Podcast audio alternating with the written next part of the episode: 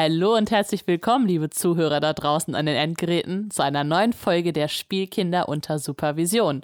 Heute geht es um die Tanz der Teufel-Reihe und wir Spielkinder sind heute mal nicht alleine, nicht nur der Beni und ich sind im Studio. Wir haben einen wundervollen Gast dabei, ein Gast, zu dem ich aufblicke, denn es ist mein großer Bruder. Hallo Bigo, schön, dass du da bist. Hallo, schön da zu sein. und ähm, ich begrüße natürlich auch meinen wundervollen Ehemann. Hallo Benjamin. Hallo. Mein Name ist Katrin und stellt euch jetzt auf Hörgenuss pur ein, sage ich da nur. Genau, heute geht es um die Tanz der Teufel-Reihe. Aber bevor eine Frage in die Runde, wie geht's euch denn allen so? Bigo, Benny, habt ihr Bock auf Podcasten? Bigo, wie sieht's bei dir aus? Äh, ja, ich habe ja nicht so die Riesenerfahrung. Ich war ja bisher auch nur einmal bei euch und ansonsten äh, kenne ich das äh, Medium Podcast nicht so richtig, aber äh, ja, ich finde es spannend. Ich bin ein bisschen aufgeregter als, auf, als bei meiner Hochzeit, glaube ich. ja, apropos Hochzeit, nochmal herzlichen Glückwunsch. Äh, das muss ich kurz sagen, genau, auch Glückwunsch von mir, aber der Bigo ist ähm, so gesehen, er hat parallel eine Woche vorher geheiratet. Wir haben ihm dann gesagt, ey, Tanz der Teufel Podcast, da musst du mitmachen. Und ich hatte das Gefühl, so von allem, was an Nachrichten kam, er hat sich akribischer auf den Podcast vorbereitet als auf die eigene Hochzeit. Also ich habe richtig Bock. Aber Katrin, du hast uns diese Frage, glaube ich, einfach äh, gestellt, weil du irgendwas erzählen wolltest aus deinem Leben. Wie geht es dir denn, Katrin? Oh, danke schön, dass du so schön überleitest. ja, ich äh, wollte ich wollt nur ein kleines Anekdötchen erzählen. Ich habe jetzt für unseren kleinen Sohnemann, der ist äh, ungefähr anderthalb Jahre alt, ähm, einen Seifenspender ans Waschbecken gestellt, weil ich dachte, dann ist er so ein bisschen motivierter, auch selber sich die Hände zu waschen. Wir bringen ihm das gerade bei. Und äh, damit das halt ansprechend für ihn ist, habe ich da von Hip gibt es so, so ein Entchen-Seifenspender. Da drückt man drauf und dann kommt halt direkt Schaum raus. So, das ist für so kleine Kinderhände ganz angenehm. Und ungefähr eine Woche, nachdem dieser Seifenspender am Waschbecken stand, kam Benny raus und meinte so, also aus dem Bad raus und meinte so, Ach so, jetzt habe ich das verstanden. Das ist für, für unseren Sohn, nicht wahr? Ich habe den die ganze Zeit benutzt. Ich so, wie benutzt du den denn? Das sah so ansprechend aus. Und jetzt ratet mal, wie unser normaler Seifenspender aussieht. Das ist ein Pinguin. Aber ich habe mich trotzdem mega gefreut, weil aus dem Entchen kommt Schaum raus. Das macht alles noch viel niedlicher. Also ich benutze auch manchmal sogar heimlich jetzt noch das Entchen, weil ich das Entchen mehr mag. Aber ist egal. Ähm. Ja, sehr schön. Also, nach diesen lieblichen Gedanken äh, geht es jetzt in die etwas horror-grauenartige Welt von Tanz der Teufel. Aber bevor wir wirklich ganz ins Thema springen, die Spielkinder sind ja dafür berühmt und berüchtigt, noch einen kleinen Thementalk voranzustellen. Und ich habe mir überlegt, okay, ähm, wir sehen, wie eine Gruppe junger Menschen in eine einsame Hütte im Wald fährt, wo es dann doch nicht ganz so schön ist.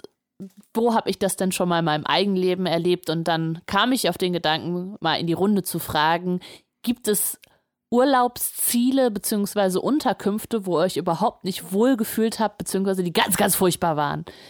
Und äh, ja, ich würde sagen, unseren Gast, unser Gast fängt da mal an. Bigo, was gab es ja, da bei dir? Ähm, also ich, als du mir das gerade geschrieben hast, ähm, äh, habe ich in eine, eine, ganz andere Richtung gedacht, also gar nicht auf, auf die Filme bezogen, äh, dass es ja vielleicht darum gehen kann, um irgendwie deswegen äh, äh schlimme äh, Erlebnisse. Ähm, eigentlich wollte ich eine Geschichte erzählen, wo äh, das die schlimmste Übernachtung gar keine Übernachtung war, als ich in äh, Edinburgh war, äh, mit meiner damaligen Freundin und einer Reisegruppe. Ähm, äh, war nämlich der Plan, dass wir in der ersten Nacht in Edinburgh übernachten und die zweite Nacht durchmachen, weil wir am nächsten Tag nämlich relativ früh los müssen. Und ähm, ja, äh, es endete dann so, dass wir ziemlich fertig waren um 12 Uhr nachts und eigentlich nur noch ins Bett wollten. Aber der Plan war ja, dass wir durchmachen äh, und haben dann versucht, uns irgendwo hinzuchillen in Edinburgh und haben dann geguckt, ob man sich vielleicht im Park auf irgendeine Parkbank, äh, relativ asozial, aber irgendwie einfach da hinlegen kann. Äh, und haben dann festgestellt, dass die Parks in Edinburgh zumachen. Also die sind eingezäunt und man kommt dann nachts auch gar nicht mehr rein. Ja, und dann sind wir da irgendwie rumgeturnt und es war, es war nicht schön, es war ziemlich anstrengend und um 4 Uhr nachts haben wir uns dann, glaube äh, oder morgens äh, dann schon, haben uns mit der anderen Reisegruppe dann irgendwo am Bahnhof getroffen und habe ich irgendwie eine Stunde noch unter irgendeiner Park oder unter irgendeiner Bank da am Bahnhof geschlafen. Also es war krass. Das heißt, ihr, übel. Also, ihr hattet also gar keine Unterkunft? Äh, nee, also im Endeffekt hätten wir auch eigentlich noch mal in dem gleichen Hotel übernachten oder Hostel übernachten können, aber irgendwie war es dann doch so drin, dass man sich dachte, nee, wir müssen jetzt eigentlich durchmachen die Nacht. Aber ja. Es ist, es ist so schlimm. Ich kann das mittlerweile nicht mehr. Ich habe so ein starkes Schlafbedürfnis. Äh, hier unser lieber äh, netter Bacon-Zack von Nerdcalypse, der hat jetzt letztens, also gestern 24 Stunden, also für uns ist es gestern, für euch ist es vorgestern. ähm, also einen 24-Stunden-Stream gemacht. Und ich, ich frage mich auch, wie, wie er diese Nacht überstanden hat. Also, dass er einfach durchgezockt hat. Boah, Respekt. Also, ich kann das einfach nicht mehr. Ich kann einfach, wenn, also mein Schlafbedürfnis ist so groß in der Nacht, gerade so um drei, vier. Ich finde das ganz hm. schlimm. Deswegen, äh, ja, ich kann, ich kann das fühlen. Ich kann das sehr fühlen. Selbst wenn man um 12 Uhr schon saumüde ist. Benny, ja. Wie, wie ist es bei dir? Hast du eine schlimme Geschichte zu erzählen? Habe ich tatsächlich. Ähm, wobei ich ganz kurz zum 24-Stunden-Stream muss ich sagen, ich bin eher so in dem Alter, dass ich dann auch denke, dass das Durchmachen ist so die eine Sache, die wird schon nicht mehr gehen. Aber ich würde mir auch denken, wenn ich 24 Stunden im Sessel sitze und, und zocke, das macht der Rücke doch gar nicht mehr mit. Also, ähm, also auch da würde ich mir Sorgen machen. Ähm, und zwar Kreta mit meiner Ex-Freundin auch. Also es ist so irgendwie anscheinend die Geschichten der Ex-Freundin. Ja. Und es war so direkt nach dem Abi, das, wir sind nach Kreta geflogen. Und ich glaube, die haben sich in dem Hotel gedacht, ah ja, wir haben hier so richtig zwei junge Menschen, mit denen kann man es mal machen. Dann haben die uns zu so einem Zimmer geführt. Der Page hat die Tür aufgeschlossen und ist auch fast im Laufschritt weggelaufen, hat einfach noch gerufen, sowas so wie es Your Room oder sowas und es ist einfach so, man hat ihn einfach gegen Himmel und Horizont abziehen sehen. Und das war so ein Schuppen, also es war wirklich richtig ekelhaft es, also, dass da so Kakerlaken und solche Sachen waren, das war wirklich so das Netteste daran, aber es war wirklich, also man hat noch so eine Leiche gesucht, es, es war richtig katastrophal und ähm, ich stand da so und bin ja so generell jemand, der dann eher versucht zu sagen, ich ertrage das und ich finde das schon okay. Und ich würde auch sagen, ich bin eigentlich kein pingeliger Typ, sondern eher jemand mit einer hohen Toleranzschwelle, aber ich habe dann so meiner Ex-Freundin versucht, so zu, also damals waren wir noch zusammen, logischerweise, zu sagen, ey, komm, wir machen das jetzt schon so. Und man sah sie so, ähm, sie hatte rote Haare, wie ihr Gesicht quasi sich langsam in, in die Farbe ihrer Haare, äh, Haare färbte. Es kullerten so Tränen über ihre Wangen, aber es waren keine Trauertränen, sondern Wuttränen. Ähm, und dann hat sie gesagt, nee, das lasse ich nicht mit mir machen. Und da ich so schissbuchsig halt bin und eben auch generell sehr höflich, habe ich gesagt, nein, wir gehen da jetzt nicht hin. Mir war das viel zu peinlich, das zu beanstanden. Aber sie, man konnte sich auch nicht mehr aufhalten. Und ich, ich bin dann auch nicht mit reingegangen, weil es mir zu peinlich war. Ähm, für mich war dann Schnitt und danach hatten wir einfach so ein Zimmer direkt am Strand. Das war mega geil. Ich weiß nicht, was da drin passiert ist, wie die mit den Leuten umgegangen ist, aber ist jetzt mal richtig geklärt wie ein Mann, muss man einfach sagen. ähm, und ich war ehrlich gesagt auch sehr dankbar. Wie war es bei dir, Katrin? Ich glaube, ich weiß, wohin die Geschichte führt. Nach Marokko, oder? Ja, da war ich auch mal mit einem Ex-Freund. war nur Spaß. Ich war da mit Benny.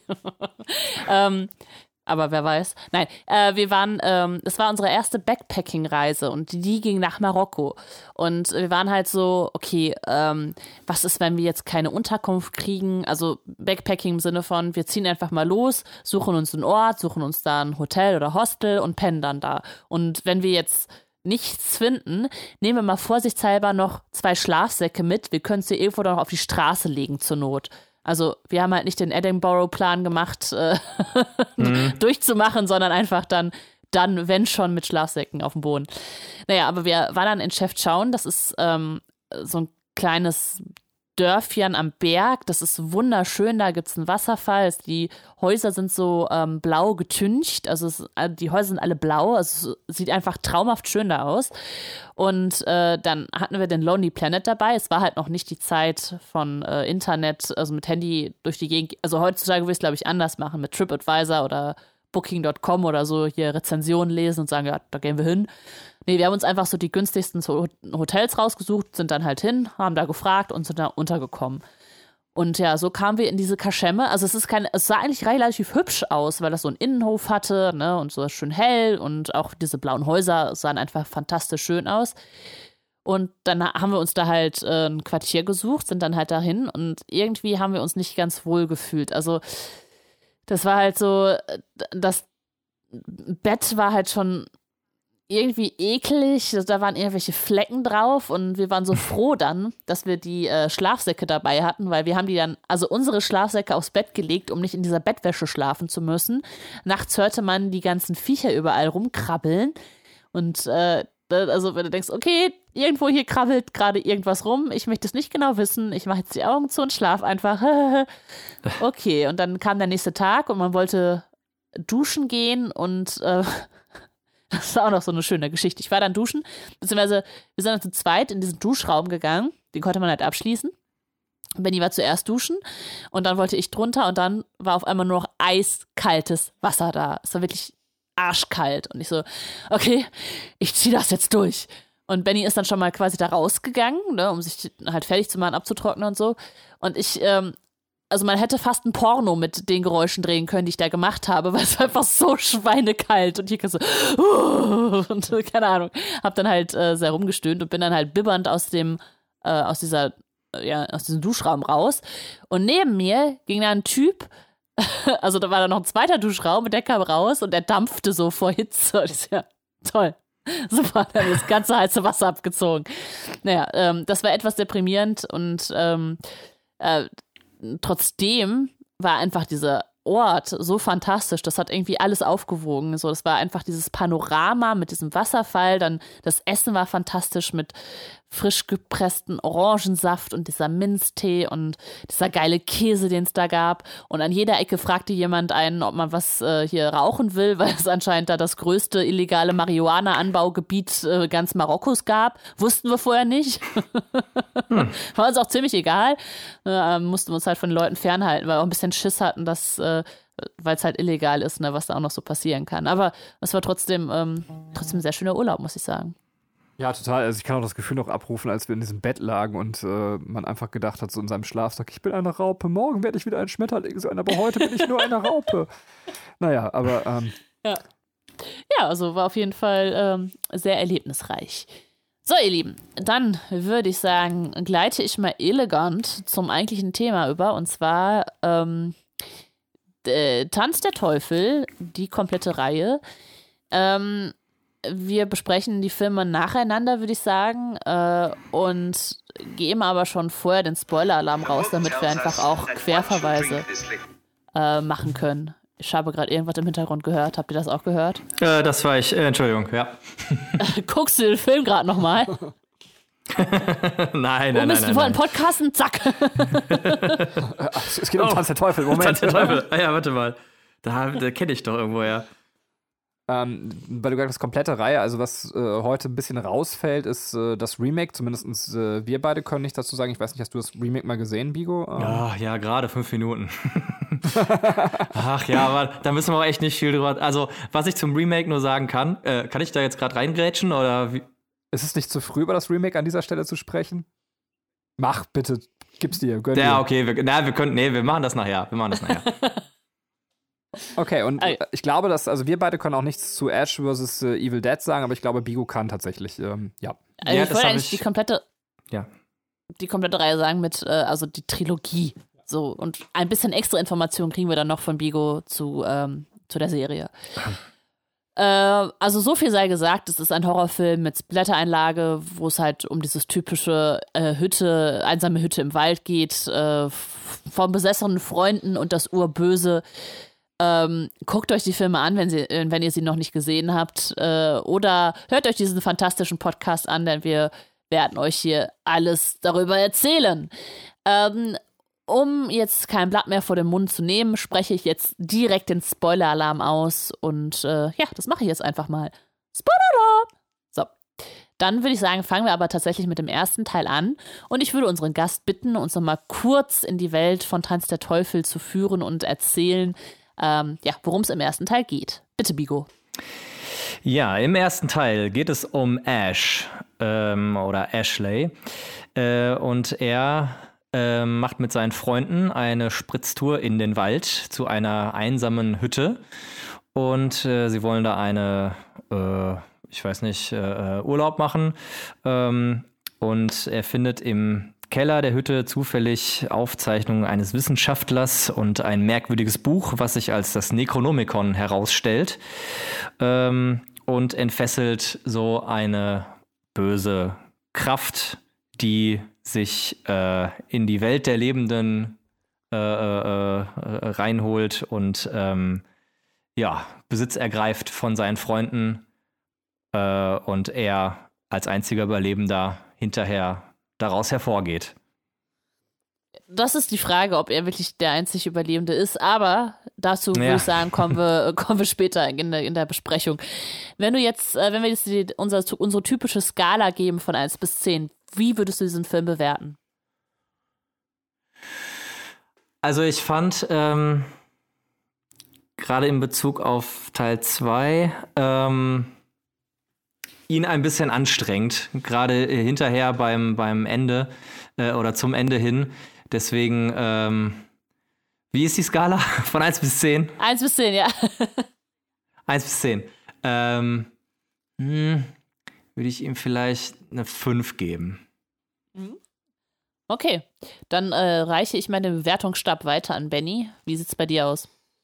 Äh, ich hätte jetzt eigentlich damit gerechnet, dass erstmal Bigo auch ist so ein Mensch, wo man eigentlich damit rechnen würde, dass er sich beschwert, überhaupt einen Film auf einer Skala von 1 bis 10 bewerten zu müssen. Ähm, das hat er, glaub, ja, fällt mir eh schwer, stimmt. Genau, habe ich gedacht, also hat er aus Höflichkeit nicht gemacht. Das fällt mir tatsächlich in dem Fall sehr schwer, ähm, weil man ihn ja immer wieder mit der Klassikerbrille irgendwie gucken muss. Ich habe den Film das erste Mal tatsächlich bei Bigo zu Hause gesehen. Es war ja lange Zeit nicht möglich, darüber müssen wir gleich reden, den Film generell zu sehen, äh, weil er beschlagnahmt war, nicht nur indiziert. Ähm, als ich ihn bei Bigo das erste Mal gesehen habe, war ich geschockt, wie langweilig dieser Film war. Hm. Als ich ihn jetzt nochmal zur Podcast-Vorbereitung geguckt habe, habe ich schon direkt mit einer anderen Brille und einer anderen Optik auf den Film geguckt. Und ähm, du hast gerade eben gesagt, Katrin, es ist wieder einer von diesen Filmen mit der Hütte und Leuten, die da hinfahren. Ich, ich glaube, er war zu seiner Zeit eben auch sehr stilprägend, gerade für dieses Genre, was wir so kennen und was für uns schon so selbstverständlich ist. Ähm, ja. Ich würde ihm tatsächlich, ich würde ihm ein bisschen besser ansetzen. Bei 6 von 10 mit der heutigen Brille, es schockt zwar keinen mehr, aber man sieht trotzdem, was Sam Raimi irgendwie äh, damals geschaffen hat. Und ich glaube, zu seiner Zeit war es auch ein unfassbar gruseliger Film.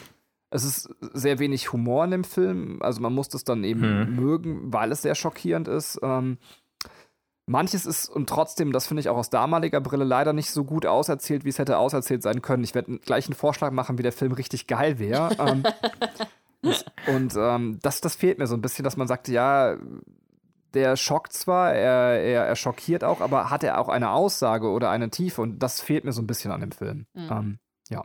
Kann ich, kann ich 100% nachvollziehen. Das ist, äh, ergibt sich bei mir ähnlich. Ich habe den Film auch 6 von 10 Punkten gegeben. Ich finde, ähm, er hat ziemlich coole Ansätze. Er ist ähm, ja wirklich so ein prägender Film für, für die nachfolgenden Teile. Gut, den zweiten kannte ich jetzt auch schon. Deswegen, ähm, ja, hat das irgendwie schon so mein Herz erweicht.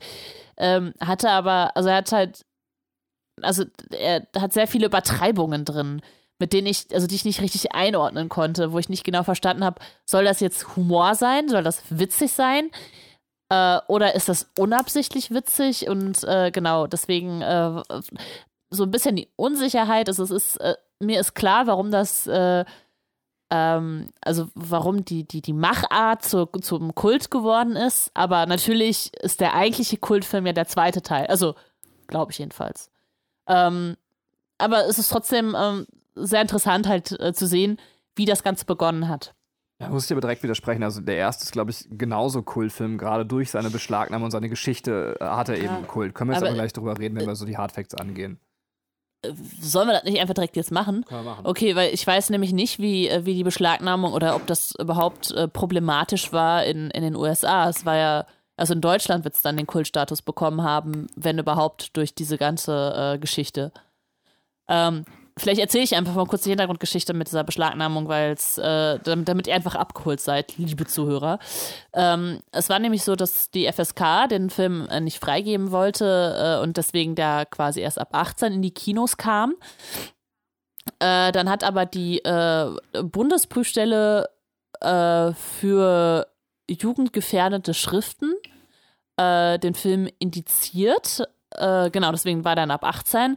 Der kam dann, lief dann schon im Kino und äh, war auch in den Videotheken verteilt, aber äh, die äh, Staatsanwaltschaft, also durch, durch, das Jugendamt Frankfurt, ähm, hat dann die Staatsanwaltschaft den Film beschlagnahmt. Das heißt, ähm, der durfte äh, nicht gezeigt werden. Also der war eigentlich, also war komplett verboten. Also indiziert ist ja, ähm, man darf keine Werbung dafür machen, ab 18, der darf nicht im Laden ausstehen, sondern wird halt unter der Ladentheke verkauft und beschlagnahmt heißt, er ist wirklich verboten. Also er durfte auch nicht gezeigt werden. Und ähm, ja, irgendwie schien das so eine Diskussion über Wald Gewaltfilme halt ähm, ausgelöst zu haben. Und äh, ja, der, also natürlich wurde halt dagegen geklagt, gegen dieses Urteil, weil in anderen Ländern war es halt nicht das große Problem.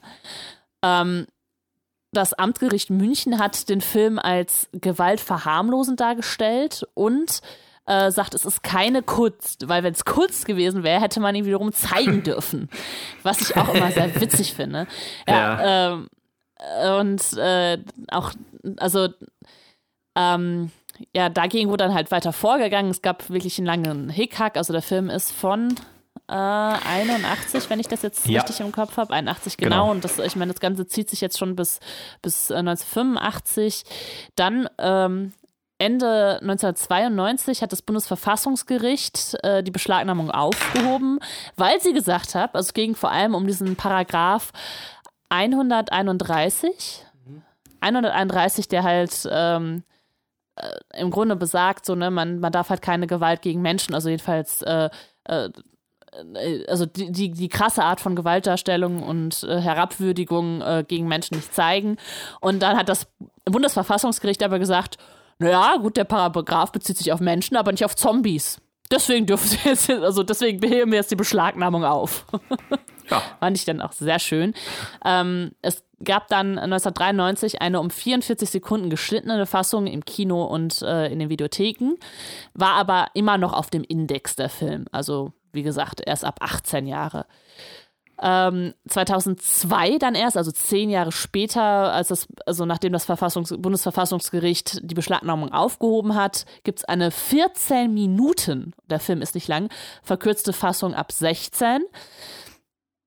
Ähm, dann äh, wurde im Oktober 2016 die Indizierung aufgehoben und im Januar 2017 wurde dann eine ungekürzte Fassung nach der Neuprüfung der FSK ab 16 freigegeben, worauf dann im März in 80 deutschen Städten der Film nochmal im Kino lief, also nochmal ein kleines Revival erlebt hat. Aber also ich weiß nicht, ob man sich diesen Film unbedingt auf einer großen Kinoleinwand anschauen will, weil einfach die Qualität jetzt so naja ist.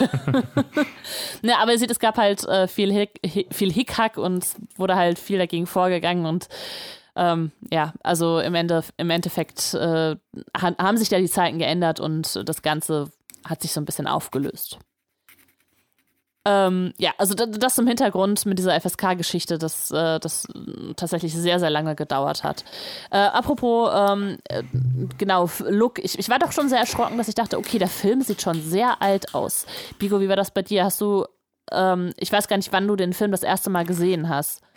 Ähm, das weiß ich auch nicht genau. Also ich habe als erstes den zweiten Teil tatsächlich gesehen und den ersten dann mir auch irgendwann auf DVD geholt. Äh, was du gerade meintest, ähm, ich habe die 70 Minuten Version auf DVD ab 16 von 2002. Das wird wahrscheinlich diese was 14 Minuten gekürzte Version sein. Ja, ja.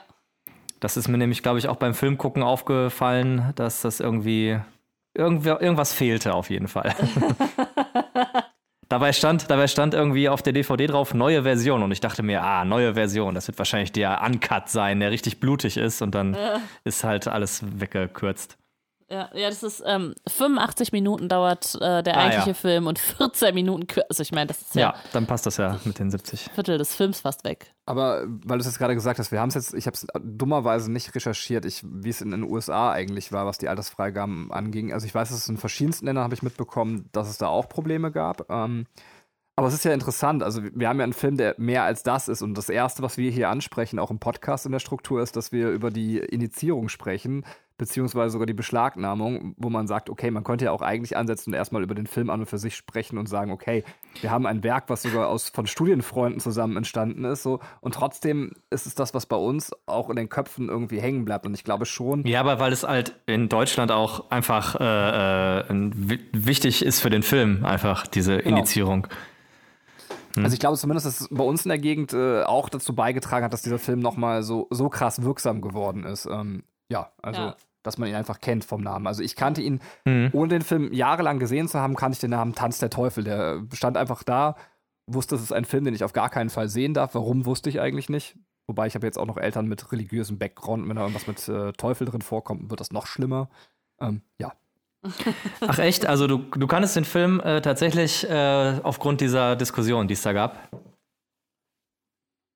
Ja, also beziehungsweise bei mir war es eher tatsächlich, dass der Titel die Rolle spielte. Also ich wusste, es gibt einen Film, der heißt Tanz der Teufel. Und ich wusste, dass meine Eltern Aha. mir bei sowas dann eingeschärft haben, diesen Film darfst du auf gar keinen Fall sehen. Deswegen habe ich auch mal einen ganz weiten Bogen herum gemacht. Ich war tatsächlich jemand, der sich an sowas gehalten hat. weil ich äh, auch irgendwie die Befürchtung hatte, wenn ich dann sowas sehe, dass das vielleicht einen Schaden in mir auslöst, der nicht mehr wieder zu beheben ist. Also ich bin niemand, es gibt ja so ganz viele Leute, die so Geschichten erzählen, wie sie mit neun Jahren irgendwie die mega krassen Filme gesehen haben. Ich bin das genaue Gegenteil davon. Ähm, ja. Also wie, wie ich zu den Filmen gekommen bin, erzähle ich dann beim zweiten Teil, weil das okay. ja der erste ist, den ich gesehen habe. Okay. Ähm, ja, also sollen wir noch mal über Hintergrund reden jetzt, äh, bevor wir zum eigentlichen Film kommen, oder sollen wir, ja, gut, dann reden wir noch mal, machen wir das doch vielleicht einfach mal, weil die Entstehungsgeschichte ja auch ganz interessant ist, ähm, weil äh, ich glaube, Benny, du hast da so ein bisschen mehr Wissen, oder, wie die äh, zusammengekommen sind? Ich dachte, du hast äh, die notiert. Also ich weiß quasi, dass Sam Raimi mit äh, drei weiteren und du hast, glaube ich, zwei Namen davon rausgepickt. Ich, äh ja, also Robert äh, Tappert, Bruce Campbell und, warte, ich kann es dir auch sagen, wie der dritte hieß. Irgendwas mit Spiegel hieß er doch, oder? Genau, Scott Spiegel. Also Spiegel auf Englisch ausgesprochen. Spiegel. Also ich kann es jetzt auch nur ah, aus, ja, aus, ma genau, aus meinem Kopf produzieren. Der eine von denen ist, glaube ich, Kameramann. Äh, ich mhm. weiß nicht genau, wer von denen. Spiegel? Es wäre ein schöner Name für einen Kameramann, deswegen ist es einfach gerade so ein blauer Tipp. Ähm, Bruce, Bruce Campbell wissen wir, dass er Schauspieler ist ähm, und äh, der andere war auf jeden Fall Produzent und die kennen sich schon seit dem Filmstudium und haben auch äh, im Filmstudio einen Film gedreht, äh, der irgendwas mit Woods heißt und du kennst den Namen des Films? Within the Woods. Ich ja, habe ihn gesehen. Ach, du Echt? hast ihn gesehen? Ja, bitte dann, Bigo. Äh, den gibt's bei, bei uh, YouTube, tatsächlich. Ernsthaft? Ähm, Hat er den Weg geschafft? Also, weil ich ja, also 30, hab, ja, erzähl du. okay. Äh, ja, nee, also den gibt es auf jeden Fall äh, bei YouTube. 30 Minuten mhm. äh, ist er ja auch nur lang. Ähm, kann man sich aber auch fast nicht angucken. Also die, äh, die, die, Bildqualität ist grottig und ähm, ja, man erkennt wenig. Okay, ja, genau das habe ich nämlich auch gelesen, dass, äh, dass Raimi den eigentlich nicht äh, an die Öffentlichkeit bringen wollte, weil er, äh, also weil für ihn das halt so ähm, unangenehm ist, diese Anfänge nochmal zu zeigen. Und äh, deswegen ähm, ja, und ihn auch vielleicht zu, für zu amateurhaft hält. Und äh, das, das, also den Artikel, den ich gelesen habe, es gibt anscheinend irgendwo im, im Weiten des Internets eine Kopie, die aber nur ganz schlecht abgefilmt worden sein soll. Aber wenn das bei YouTube schon ist, dann ist das ja schon relativ präsent. Ja, äh, also ich glaube, es war YouTube oder es war irgendwas, irgendwas ähnliches. Aber auf jeden Fall gibt es den äh, ähm, relativ einfach im Internet zu finden. Und ähm, ja, also äh, äh im Endeffekt geht es auch so in, in Richtung Tanz der Teufel. Also äh, Hauptdarsteller ist halt Bruce Campbell mal wieder äh, und äh, der mit seiner Freundin irgendwie ein Picknick im Wald macht. Er verschwindet, sie denkt, er ist tot und ähm, hinterher taucht er wieder auf als Zombie und killt alle. Ähm, und die Freundin, die er hat, das ist auch eine, die im ersten Teil mitspielt. Das ist die, die sie im Keller da ähm, einsperren. Ah ja. Ah, okay. Linda. Genau. Nee, Linda ist die Freundin. Nee, Linda? Genau. Das sind andere. Ah, egal, ja. Ja, und auf jeden Fall haben sie sich danach quasi, glaube ich, äh, Investoren gefunden. Ist, vom Budget habe ich Verschiedenes gelesen. Die kleinste Summe, die ich gelesen habe, waren dann 90.000 Dollar, die sie halt hatten, äh, bis um die 300.000. Ähm, keine Ahnung, wie viel das jetzt wirklich waren. Ähm, und auf jeden Fall mit dem Geld ausgestattet haben sie dann Tanz der Teufel gedreht, was, glaube ich, auch gar kein leichter Dreh gewesen sein soll. Die hatten irgendwie zwei Hütten zur Auswahl. Ich glaube tatsächlich, die Hütte, in der sie gedreht haben, war von einem der, also sie gehörte, glaube ich, einem der Elternteile oder auf jeden Fall irgendeinem familiären Teil der Vieren. Ähm, aber sie haben sich bewusst wegen des Winters äh, entweder für den Süden oder für den Norden entschieden, weil die Winter so kalt sind. Die haben halt im Winter gedreht. Das Problem war, dass an dem Gegenort, wo sie nicht hingefahren sind, äh, war es der wärmste Winter überhaupt. Also wo sie dachten, es wird einfach schweinekalt, da war es richtig warm. Und da, wo sie waren, war es der kälteste Winter überhaupt.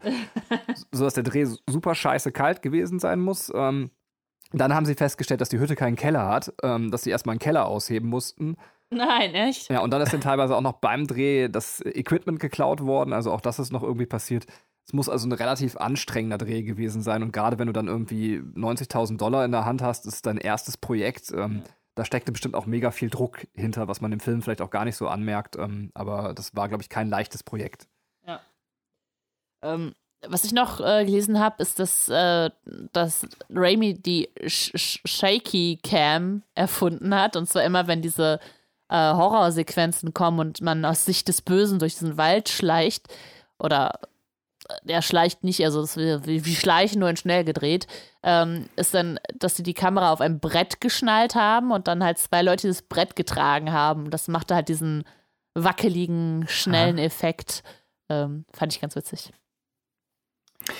Ja, ich habe noch äh, von Bruce Campbell aus einem Interview, wo er meinte, dass ähm, der erste Evil Dead, also Tanz der Teufel 1, eigentlich nur gemacht wurde, weil sie weil sie versuchen wollten, einen Film zu machen. Also er und Sam Raimi.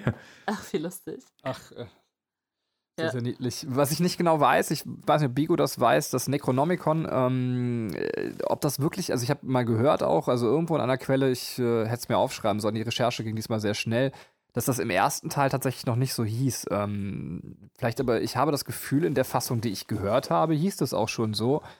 Ähm, und es kommt auf jeden Fall aus dem Lovecraft-Universum ganz nebenbei. Also auch das ist eigentlich schon wieder eine popkulturelle Referenz an für sich. Ach so, aber das Necronomicon. Genau. Ähm, ah, ja. Aber angeblich soll es erst in Teil 2 auch so heißen. Aber ich bin mir relativ sicher, in der Schnittfassung, die ich mit Katrin jetzt geguckt habe, mhm. wurde es auch schon so genannt. Ich, äh, da bin ich mir ehrlich gesagt gar nicht so sicher. Also ich glaube, man, man denkt immer, dass man es hört, weil man weiß, wie es genannt wird. Also ähm, vielleicht wird es auch, also wird der Name gar nicht erwähnt, weil, also im zweiten Teil sieht man ja davor diesen, diesen Vorspann äh, mit dem Necronomicon und äh, im ersten Teil ist es, wird man ja so in die Situation geworfen. Also woher sollten die wissen, wie dieses Buch heißt? Sagt ja keiner. Also äh, auf der DVD, die ich habe vom ersten Teil, da steht tatsächlich das Necronomicon drauf. Okay. okay. Also ich weiß nicht, ob einfach nur die Leute, die die äh, DVD gemacht haben, das ja. dazu geschrieben haben oder ob es wirklich im Film vorkommt. Aber wenn du da, die Variante hier mit neu, neue Fassung äh, geholt hast, ja. dann bist du ja wahrscheinlich schon so alt, dass es den zweiten Teil schon gab. Und äh, ja, also ich hatte das auch äh, aus, wie im Wikipedia stand es, dass es im ersten Teil Naturon de, Ma, de, de Monto oder sowas heißt, de Manto, de Monto und es dann zu Ehren von Lovecraft in, äh, ins Necronomicon umgenannt. Necronomicon umbenannt wurde. Ähm, aber sicher bin ich mir gerade auch nicht mehr, ob ich das im ersten Teil gehört habe oder nicht. Hm. Das müsste man sich nochmal den ersten angucken. Ähm, hm. Ja, sollen wir mal äh, zum Inhalt des ersten Teils kommen? Ja, unbedingt. unbedingt. ähm, ja, Benny, wenn du schon so auf heißen Kohl sitzt, was möchtest du dazu sagen? Ich finde, ich soll mal unseren Gast nicht anfangen lassen. Bigo, wenn du möchtest, beginn bitte. Ähm. Äh, ich weiß nicht genau, was, äh, was soll ich dazu sagen zum Inhalt. Dann springe ich einfach mal rein. Also, weil, ja. also, ähm, also ich bin jetzt noch gar nicht beim Inhalt. Ich, was Katrin gerade gesagt hat, ist mir auch aufgefallen, dass es teilweise sehr Comic-esque, also so habe ich es mir aufgeschrieben beim Gucken, inszeniert ist. Also ich bin eigentlich noch bei der Inszenierung, aber ja. ähm, wo ich mich dann gefragt habe, ist das bewusst so gemacht? Ist das einfach, weil man nicht die Möglichkeiten hatte? Also um eine Szene rauszugreifen, ist ähm, die, wenn die das erste Mal über die Brücke fahren, ja, äh, ja. dann bleiben die mit dem Reifen stecken. Das sieht eins zu eins aus, als wenn die das aus einem Cartoon genommen haben. Aber auch im Auto und zwischendurch gibt es so Gesichter, die wirklich äh, so an die Trickfilme aus der Zeit irgendwie so oder sogar noch davor irgendwie erinnern. Ähm, was ich sehr speziell von der Inszenierung finde, wo ich nicht genau weiß, ist das ein bewusstes Stilmittel oder ähm, ja. Zufall? Äh, absolut, genau, das ist mir auch aufgefallen. Also Sam also, Raimi dass, ist ja dass dann dieser Reifen. Ja. Nee, bitte. mm. Nee, Sam Raimi ist einfach ja. nur ähm, ein großer ähm, Stooges-Fan und ähm, ah.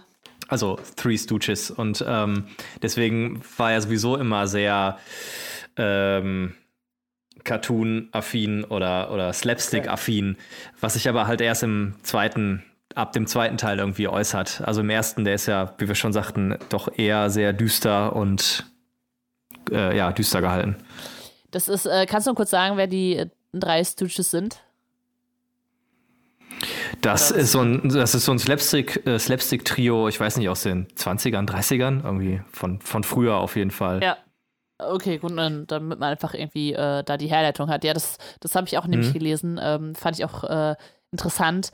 Ähm, genau, und also mir ist es halt auch aufgefallen, ne, als, als er den, als sie da feststecken auf der Brücke und er macht die Tür auf und er guckt dann halt so total überrascht, obwohl er weiß, was gerade passiert ist, weil er selber im Auto saß, so, ne, dass man sich so denkt, okay, das ist halt sehr inszeniert, es wirkt halt nicht natürlich. Äh, vielleicht ist auch die, gar nicht die Intention, dass es unbedingt natürlich wirkt, sondern ähm, man eine Übertreibung da haben will. Also es ist ja alles, finde ich, recht übertrieben. Du hast halt, okay, Bruce Campbell hat einfach diesen super krassen Gesichtsausdruck. Im zweiten Teil macht er den auch noch viel intensiver, aber im ersten Teil ist es auch schon da, ne? Also dieses, äh, diese Augenbraue, die er immer hochzieht und ähm, also diese ganz krasse Expression auf seinem Gesicht. Und äh, die Musik, die einfach ultra laut ist und und ultra eindringlich, fast schon nervig. Und äh, die Kamerafahrten, die halt so mega krass sind. Also es ist halt sehr, ähm, ich glaube, es ist der Versuch, was Neues zu erschaffen und da, dafür auch sehr, sehr pushy, sehr forward, sehr, ähm, sehr extrem. Also man hat äh, also die, die, Geschichte des, des Films ist ja auch sehr extrem und äh, Splatter ist halt auch eine extreme Art, etwas darzustellen. Deswegen finde ich, ist es auf vielen Ebenen halt, äh, neigt er zu diesem Extremen. Was ist für euch die Geschichte des Films? Also ist es die Geschichte, die ihr seht, oder glaubt ihr, es, es geht noch um mehr als das? Also, ähm, wenn keiner was dazu sagen möchte, sage ich was dazu. Ähm. Ich habe tatsächlich nicht so viel dazu zu sagen, weil für mich war es einfach nur die Geschichte, die ich sehe. Also ich habe keine tiefere äh, Analyse. Okay, ich, ich habe eine eigene Interpretation entwickelt und ähm, würde mir wünschen, dass, also ich glaube nicht, dass das so gemeint ist, aber dass man es eben in die Richtung hätte ausgearbeitet. Und zwar äh, es ist ja so was ganz Cooles eigentlich, dass wir das Böse nicht sehen in dem Film. Also es ist ja immer irgendwie was.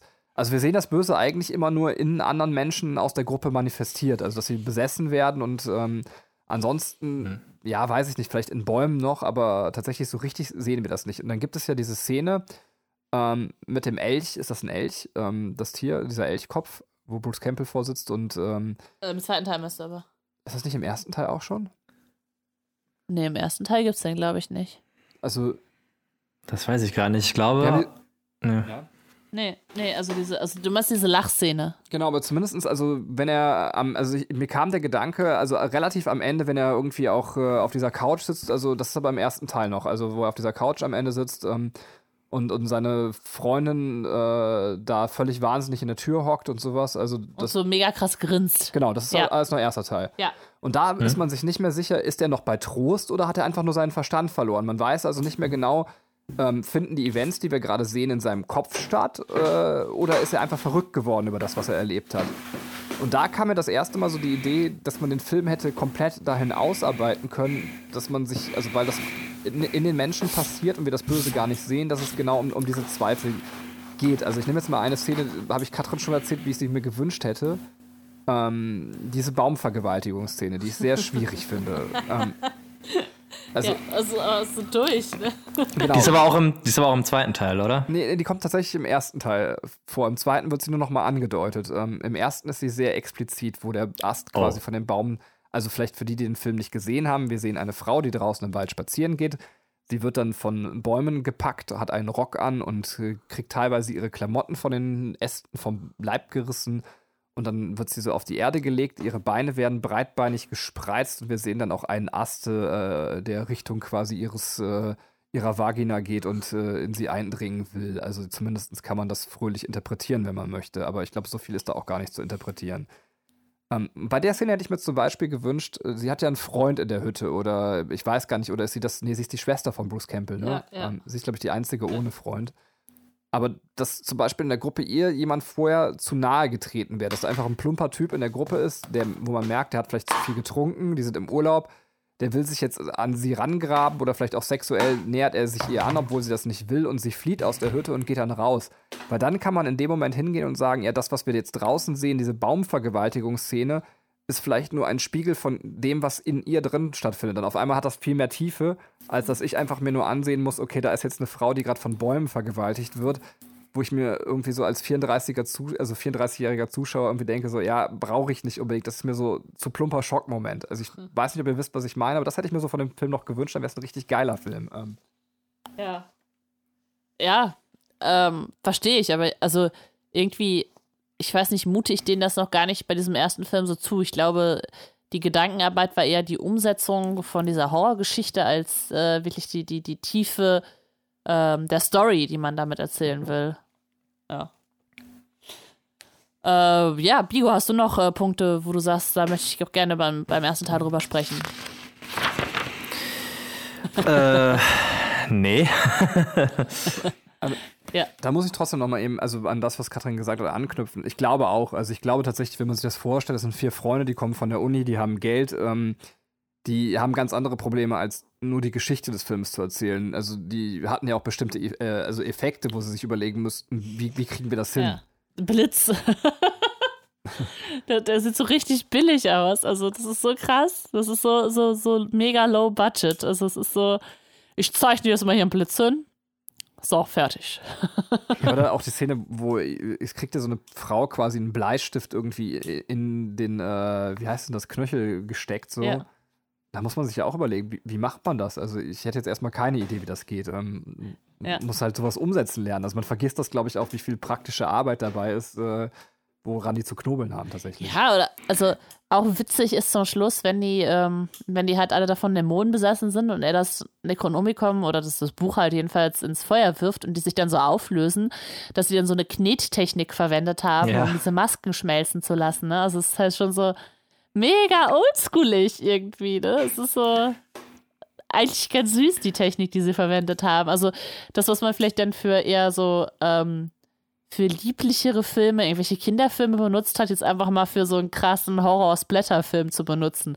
Eigentlich gar nicht mal so unclever. Also mal sich andere Techniken so zunutze machen. Es gibt noch so eine interessante Szene, die mir einfällt, also die, auf die ich hinweisen will, weil die später im Tanz der Teufel 2 zitiert wird, und zwar ähm, eine ganz ungewöhnliche Kameraperspektive, wenn äh, Ash quasi das erste Mal in den Keller tritt sieht man so, wie die Kamera um 360 Grad um ihn rumschwenkt, aber ja. so komisch. Sie schwenkt auch nicht so richtig um ihn rum, sondern es ist auch irgendwie aus seiner Perspektive, aber irgendwie auch nicht, oder? Also, weil ja, also, er mit im Bild ist, also es kann ja. nicht seine Perspektive sein. Ja, es ist halt, ich glaube, das Schwierige an dieser Kamerafahrt ist, dass er nach rechts guckt und sich jetzt erstmal eine Wand angucken würde, bevor er in den Raum guckt. So, so wird halt kein Mensch gucken, ne? Aber es ist äh, trotzdem, äh, also ich, ich glaube, die, die, haben sich auch sehr viel da ausprobiert, so an Sachen, ähm, die man halt machen kann, ne? Genau, genau danach sieht die Szene auch aus, aber ja. das Coole ist, dass sie das tatsächlich im Tanz der Teufel 2 haben sie die gleiche Kamerafahrt einfach nochmal zitiert. Und zwar nicht im Keller, sondern in einer ganz anderen Szene im Wald und das fand ich ja. ganz lieb, dass sie sich einfach so auch an ihrem eigenen Film dann auch mit viel mehr Erfahrung irgendwie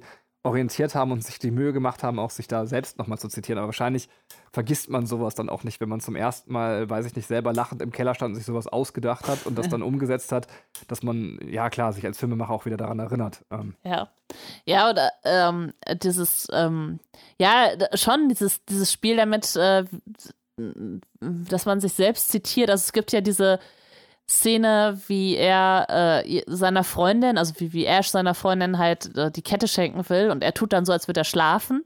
Und dann siehst du halt immer diese krassen Totalen, also dass er total aufs Gesicht drauf gehalten hat oder auch auf die Augen, ähm, dass die dann äh, ihn halt anschaut und dieses, ähm, dieses Schächtelchen klauen will, wo die Kette drin ist. Und er guckt sie an, sie guckt ihn an, er macht die Augen wieder zu, so also dass sie nicht sieht, dass er wach ist und so. Und äh, das zitiert er dann bei sich selbst im gleichen Film später wenn, äh, wenn Ash, glaube ich, sie beerdigen will.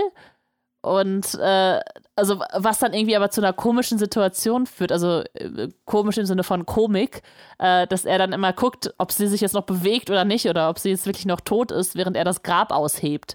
Also was dann so, also die Situation so total zum Absurden dreht, ähm, weil es jetzt um seine tote Freundin geht, die er wo er schaut, ob sie sich noch bewegt. Also das eine war ein Spiel, so aus, ähm, aus Neckerei und das andere ist halt so, äh, ja, ziemlich düster, sagen wir mal so.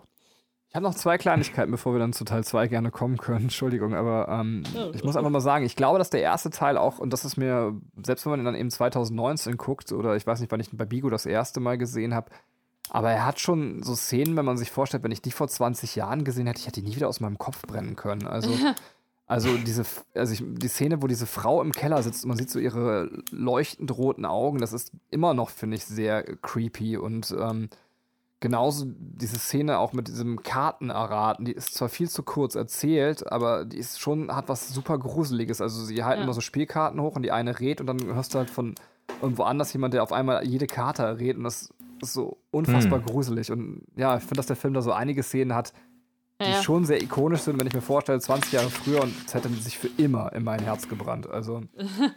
in dein Herz, in dein Hirn. Und dann äh, hätten deine Eltern recht gehabt, dann hätte dieser Film geschadet. Letzte Sache und dann können wir gerne springen. Ich finde das Ende fantastisch. Ähm, und zwar sehen wir Ash aus der Hütte gehen. Er hat das Ganze geschafft. Es ist morgen. Und man denkt sich auch so, okay, äh, ich weiß zwar nicht genau warum, aber das äh, Böse ist ja sehr körperlos, aber offensichtlich scheint es, also man denkt sich als Zuschauer schon so, ja, warum soll der Morgen denn das Böse jetzt vertreiben? Ähm, aber man nimmt es dann so hin, weil man denkt, das ist in diesen Filmen so. Aber es ist gar nicht so. Das Böse verfolgt Ash, fährt in Ash rein und wir können davon ausgehen, erstmal nach dem Ende des ersten Teils, Ash ist entweder tot, ebenfalls besessen, aber er hat auf jeden Fall versagt. Finde ich ein fantastisches Ende. Ja, ja passt, passt auf jeden Fall zu diesem Horror-Szenario. Ähm, ich würde auch noch was sagen. Und zwar, ähm, gibt's äh, im Keller, äh, als sie dieses Tonband finden, ist so ein halb zerrissenes äh, Plakat, Filmplakat von The Hill, Hills Have Eyes. Das ist ein Film von Wes Craven von 1977. Und äh, der hat dann quasi als Dankeschön, dass äh, die in ihrem kultig gewordenen Horrorfilm ähm, dieses Plakat dahingehangen haben, in Nightmare on Elm Street ähm, schaut sich ein Charakter Evil Dead, also Tanz der Teufel halt an. Ähm, also, dass, dass, dass quasi Wes Craven das gesehen hat und äh, zurückgespiegelt hat. Und im zweiten Tanz der Teufel-Teil hängt dann ein, äh, der Handschuh von Freddy Krueger an, an der Kellertür oder neben der Kellertür, was dann auch wieder witzig ist. Also, was die dann sich so gegenseitig dann die Bälle zuspielen. Fand ich sehr süß. Äh, mir fällt tatsächlich jetzt auch noch eine Kleinigkeit ein. Äh, wir haben eben über den Filmerfolg in den USA geredet und natürlich gibt es einen Grund, warum der auch in den USA so erfolgreich war. Ähm, auch vielleicht mit weniger brisanter Geschichte als hier. Und zwar Stephen King ist, glaube ich, ein Riesenfan vom Tanz der Teufel geworden. Stimmt, ja. Und hat auch dann, es gab so, glaube ich, Werbeplakate, wo Stephen King eben mit seinem Namen dafür hergehalten hat. Und ich glaube, das hat maßgeblich auch den Erfolg dieses Films so beeinflusst, äh, weil Stephen King eben damals schon ein großer Name war. Stimmt. Ja, ich habe auch äh, noch gelesen, dass, also, beziehungsweise, ja, ich habe es gelesen. Ich habe zwar Donnie Darko auch gesehen, aber mich aber nicht mehr erinnert, dass eben der Hauptcharakter in Donnie Darko sich auch äh, Tanz der Teufel im Kino anguckt an Halloween. Also das, das halt auch schon, also das zeigt ja auch schon wieder, okay, das ist so ein, so ein typischer Film, den man sich dann an Halloween anguckt, äh, weil es einfach so ein Horrorklassiker ist. Jetzt kurze Frage an Bigo. Ähm, dann können wir gerne wirklich rüberspringen. ähm, Tanz ja. der Teufel, ist das eine unfassbar gelungene oder eine total grauenvolle Übersetzung der deutschen ähm, Titelindustrie? Ich bin mir nicht sicher und äh, dachte, ich höre mir mal deinen Kommentar dazu an. Also, ich also ich habe ihn jetzt ja so kennengelernt, deswegen äh, verbinde ich jetzt mit dem, mit dem Ausdruck Tanz der Teufel immer die, diese coole Filmreihe und äh, hat sich bei mir nicht die Frage gestellt, ob ich das total schrecklich finde. Also ich finde, die, die Untertitel sind manchmal, sind manchmal schlimmer. Bei Tanz der Teufel 2 heißt der Untertitel nämlich Jetzt ja. wird noch mehr getanzt. und äh, ja, also Untertitel sind schlimmer als die eigentlichen Titel. Und ich finde Tanz der Teufel, ja, ja, ist, ist in Ordnung. Es ist, ich weiß nicht genau, wo es herkommt, aber wir haben einmal die Alliteration natürlich Tanz der Teufel, also ne, das äh, ist ein sehr mhm. griffiger. Äh, genau, ist catchy. Ja, es ist catchy, genau. Und äh, du hast noch die ähm, Assoziation mit Tanz der Vampire, was ja auch ein äh, berühmter Film ist, so, also, wo man sagt, okay, ähm, das heißt, es ist irgendwie, also, ne, also man lehnt sich halt an was Großem an. Ähm, Ja, aber ja. ja. ich meine, eine wortwörtliche Übersetzung hätte einfach nicht funktioniert, oder? Ja, ja, eben. Also zumindest im Deutschen klingt es erstmal unsicher, wenn man irgendwie sagt, äh, die bösen Toten oder sowas, so, oder das böse Tote ist schwierig. Also klingt jedenfalls nicht cool. Deswegen, ich war mir auch nicht sicher. Was ich übrigens noch ja. ganz spannend. Ja, bitte. Also es, es, es gibt ja noch hier äh, äh, auch zu dieser ganzen Debatte mit Indizierung äh, gab es ja auch noch den Film Ein Zombie hing am Glockenseil. Äh, und da ist Tanz der Teufel doch schon ein bisschen besser noch als Titel. Schön, ein Zombie hing am Glockenseil, gefällt mir. Ja, es ist ein bisschen schade, dass ich mich im Horrorkino nicht gut auskenne. Es ist halt äh, gerade durch meine Historie mit meinen Eltern ein sehr ähm, wenig gesehenes Kino in meinen jungen Jahren. Äh, ich, mir fällt es schwer einzuordnen, welche Filme alle schon da waren zu dem Zeitpunkt. Also, dass man nochmal vielleicht auch festhalten könnte, wie stilbildend war Tanz der Teufel eigentlich. Also, ich weiß zum Beispiel nicht, waren Freitag der 13. und solche Sachen, kamen die danach? Waren die davor schon da? Ähm, das fehlt mir. Ich weiß nicht, wie es bei euch aussieht, aber. Ja. Ähm, also ich persönlich bin auch nicht, also ich, ich mag kein, keine Horrorfilme so. Also ganz oft, es finde ich schwer, mir Horrorfilme anzugucken, weil ich hier selber Angst kriege und darauf habe ich halt keinen Bock. Also ich kann das nicht genießen. Bei Tanz der Teufel ist irgendwie was anderes. Also so Splatter ist sehr oft nicht so gruselig. So. Also es hat schon gruselige Elemente, aber es ist nicht, äh, es ist für mich nicht der klassische Horrorfilm. Ähm, okay, wenn man jetzt sich Horrorfilme aus den 70ern anguckt, ist es auch nicht mehr so unheimlich, wie es, glaube ich, damals war, weil man mittlerweile ganz, ganz andere Kaliber gewöhnt ist. Wie ist es bei dir, Bigo? Ähm, ja, also äh, ich habe den Faden verloren. Ich hatte auch nicht so richtig ähm. auf meine Frage geantwortet. Es ging eher so um die Frage, ob, ob ihr einordnen könnt, was, was vorher schon da war an Horrorfilmen und, und was danach. Ja, genau. Da, darauf wollte ich, da, darauf wollte ich eigentlich hinaus. Äh, genau, ich habe nämlich, also hier Dawn of the Dead zum Beispiel ist von, von 78 und ähm, der, äh, der Day of the Living Dead ist ja, ist ja noch älter. Ähm, und äh, deswegen, also es gab, es gab zu der Zeit auch schon einige Hor gute Horrorfilme auch. Okay. Und äh, es war aber, es war aber so, ähm, ich finde so ein bisschen, was in die gleiche Zeit reingeht wie, wie Sam Raimi äh, mit, mit äh, Tanz der Teufel-Reihe, äh, ist Peter Jackson mit äh, seinen ja. Braindead und ähm, was war noch alles gemacht? Meet the Feebles. Ja. Ähm, genau. Und es, also ich finde es halt witzig, weil es sind zwei Regisseure, die äh, ja. jetzt in der heutigen ja. Zeit sehr renommiert sind und die beide mit so, mit so Splatter-Horrorfilmen äh, angefangen haben. Stimmt. Ja, voll. Ja, voll lustig, ja. Ähm, stimmt, Peter Jackson, Braindead, das, das haben wir früher auch, glaube ich, oft geguckt, oder? Also ich kann mir an zwei, drei Videoabende erinnern, wo wir den gesehen haben und der ist so widerlich. Wobei Braindead witzigerweise schon von 92 ist, also. Ah, okay. Ah, ja. Okay. Stimmt. Ja, aber okay, das ist, ja gut, das ist ja irgendwie schon noch die Zeit, ne? Also ja. irgendwie 80er, 90er. Okay. Äh, ich glaube, wir sind mit Teil 1 gerade durch und können jetzt zu Teil 2 übergehen. Und äh, Bigo, da du der Gast bist, würde ich dich bitten, nochmal ganz kurz zu erzählen, worum es denn in Teil 2 geht. Ja, äh, in Teil 2. Ähm, das Witzige ist, ähm, es wird immer so äh, äh, angekündigt, als wäre es eine Fortsetzung. Und es ist auch äh, äh sehr schwammig im Internet äh, formuliert, dass Sam Raimi das schon auch irgendwie als Fortsetzung gedacht hat. Aber an sich ist es eine komplett neue Geschichte, weil wir ja auch gesagt haben gerade, dass Ash wahrscheinlich Teil 1 nicht überlebt hat. Ähm, aber trotzdem in Teil 2 geht es darum, dass Ash mit seiner Freundin zusammen ähm, wieder in diese Hütte fährt oder in diese Hütte fährt ähm, und sie auch relativ schnell am Anfang des Films stirbt. Also auf, aufgrund des Bösen, was in sie fährt, weil sie das Buch mal wieder entfesseln. Äh, und ähm, ja, eine, eine Gruppe von, von Leuten dann auch noch mit ins, äh, ins Haus kommt, äh, weil die nämlich ich glaube, es ist die, die Enkelin des Professors, der äh, Nachforschung anstellt zu diesem Buch, also die zu Tochter. dem Necronomicon. Ah, die Tochter, genau. Ähm, ja, und sie kommt dahin mit ihrem Freund und äh, ähm, noch zwei andere Personen ähm, und denken, dass, dass Ash äh, die, den Professor umgebracht hat und sperren ihn im Keller ein. äh, und äh, ja, merken aber dann schnell, dass es äh, um was Größeres geht und dann versuchen sie gemeinsam das Böse zu, äh, zu bannen. Ähm, und endet dann aber damit, dass die Tochter des Professors äh, ja stirbt oder sich opfert ähm, und es aber noch schafft, äh, das Böse äh, in, in äh, eine fleischgewordene Form zu bekommen und in, durch ein Portal zu schicken, durch das dummerweise aber Ash auch dann zum Schluss fliegt ja. und sich im Mittelalter wiederfindet.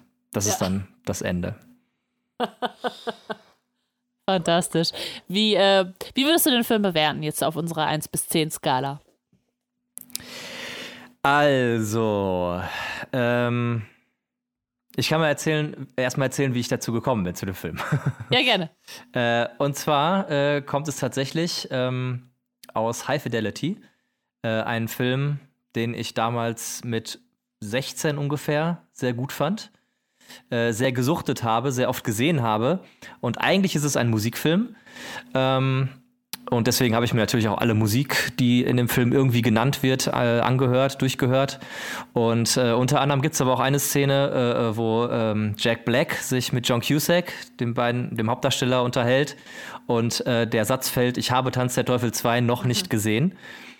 Und da ich alles aus diesem Film irgendwie ja, wissen wollte, mir aneignen wollte ähm, und ich diese Diskussion über den Film nicht mitbekommen habe und deswegen überhaupt nicht wusste, was Tanz der Teufel überhaupt ist, ähm, ja, habe ich dann in der, in der Videothek, die es damals noch gab, äh, den Film irgendwie gefunden, aber auch durch Zufall. Und ja, mir dann angeschaut und war dann auch relativ schnell Fan, weil er halt einfach sehr viele Slapstick-Elemente hat und gar nicht so, was ich nämlich eigentlich vermutet hätte, dass er so ist wie der erste Teil, nämlich relativ düster und böse einfach, aber das hat er irgendwie komplett abgelegt und das sind halt sehr viele äh, ja, äh, Slapstick-Komik-Momente drin. Ähm, und deswegen, äh, also er ist jetzt nicht der Überfilm, deswegen würde ich ihm vielleicht eine 8 geben. Mhm. Okay, cool. Dankeschön und Benny? Ja. Eine 8 ist schon sehr realistisch, aber auf der anderen Seite, wie schlecht kann denn bitte ein Film sein, wo jemand seine Hand durch eine Kettensäge ersetzt und in der anderen Hand eine abgesägte Schrotflinte trägt, die er mit dieser Kettensägenhand abgesägt hat? Also, du meinst, wie großartig, wie großartig ja, kann ein Film sein? Das, das, deswegen, ich weiß nicht, ob 8 von 10 für einen solchen Film nicht einfach schon zu wenig ist. Ähm, ah, okay. Ja, also trotzdem äh, finde ich, dass Bigos 8 von 10 realistisch ist. Ähm, aber ich hatte sehr, sehr viel Spaß mit dem Film, auch jetzt. Und ähm, der hat mich schon sehr glücklich gemacht. Ich glaube, in meinem Kopf ist es eine 9 von 10. Ich, also, das kann man ja eh nicht so richtig festmachen, aber ich fühlte mich gut unterhalten. Ich habe an vielen Stellen gelacht. Ähm, und äh, auch die Splatter-Effekte waren mit viel mehr Humor und sowas eingesetzt, äh, sodass es wirklich ein sehr unterhaltsamer Film ist. Ähm, ja, und äh, Bigos Bezug kann ich sehr gut nachvollziehen. Äh, wer das Posting sich von gestern, in dem Fall keine Ahnung, wann ihr den Podcast hört, nochmal anschauen will, da haben wir auch High Fidelity extra zitiert, ähm, weil diese Szene für uns beide oder auch dann eben so legendär ist, ähm, dass sie, glaube ich, in den letzten Wochen in der Vorbereitung ständig hier zu Hause zitiert wurde. Ah, Was würdest du sagen, wenn ich Tanz der Teufel 2 noch nicht gesehen hätte? ähm, ja, Katrin, wie sieht's bei dir aus?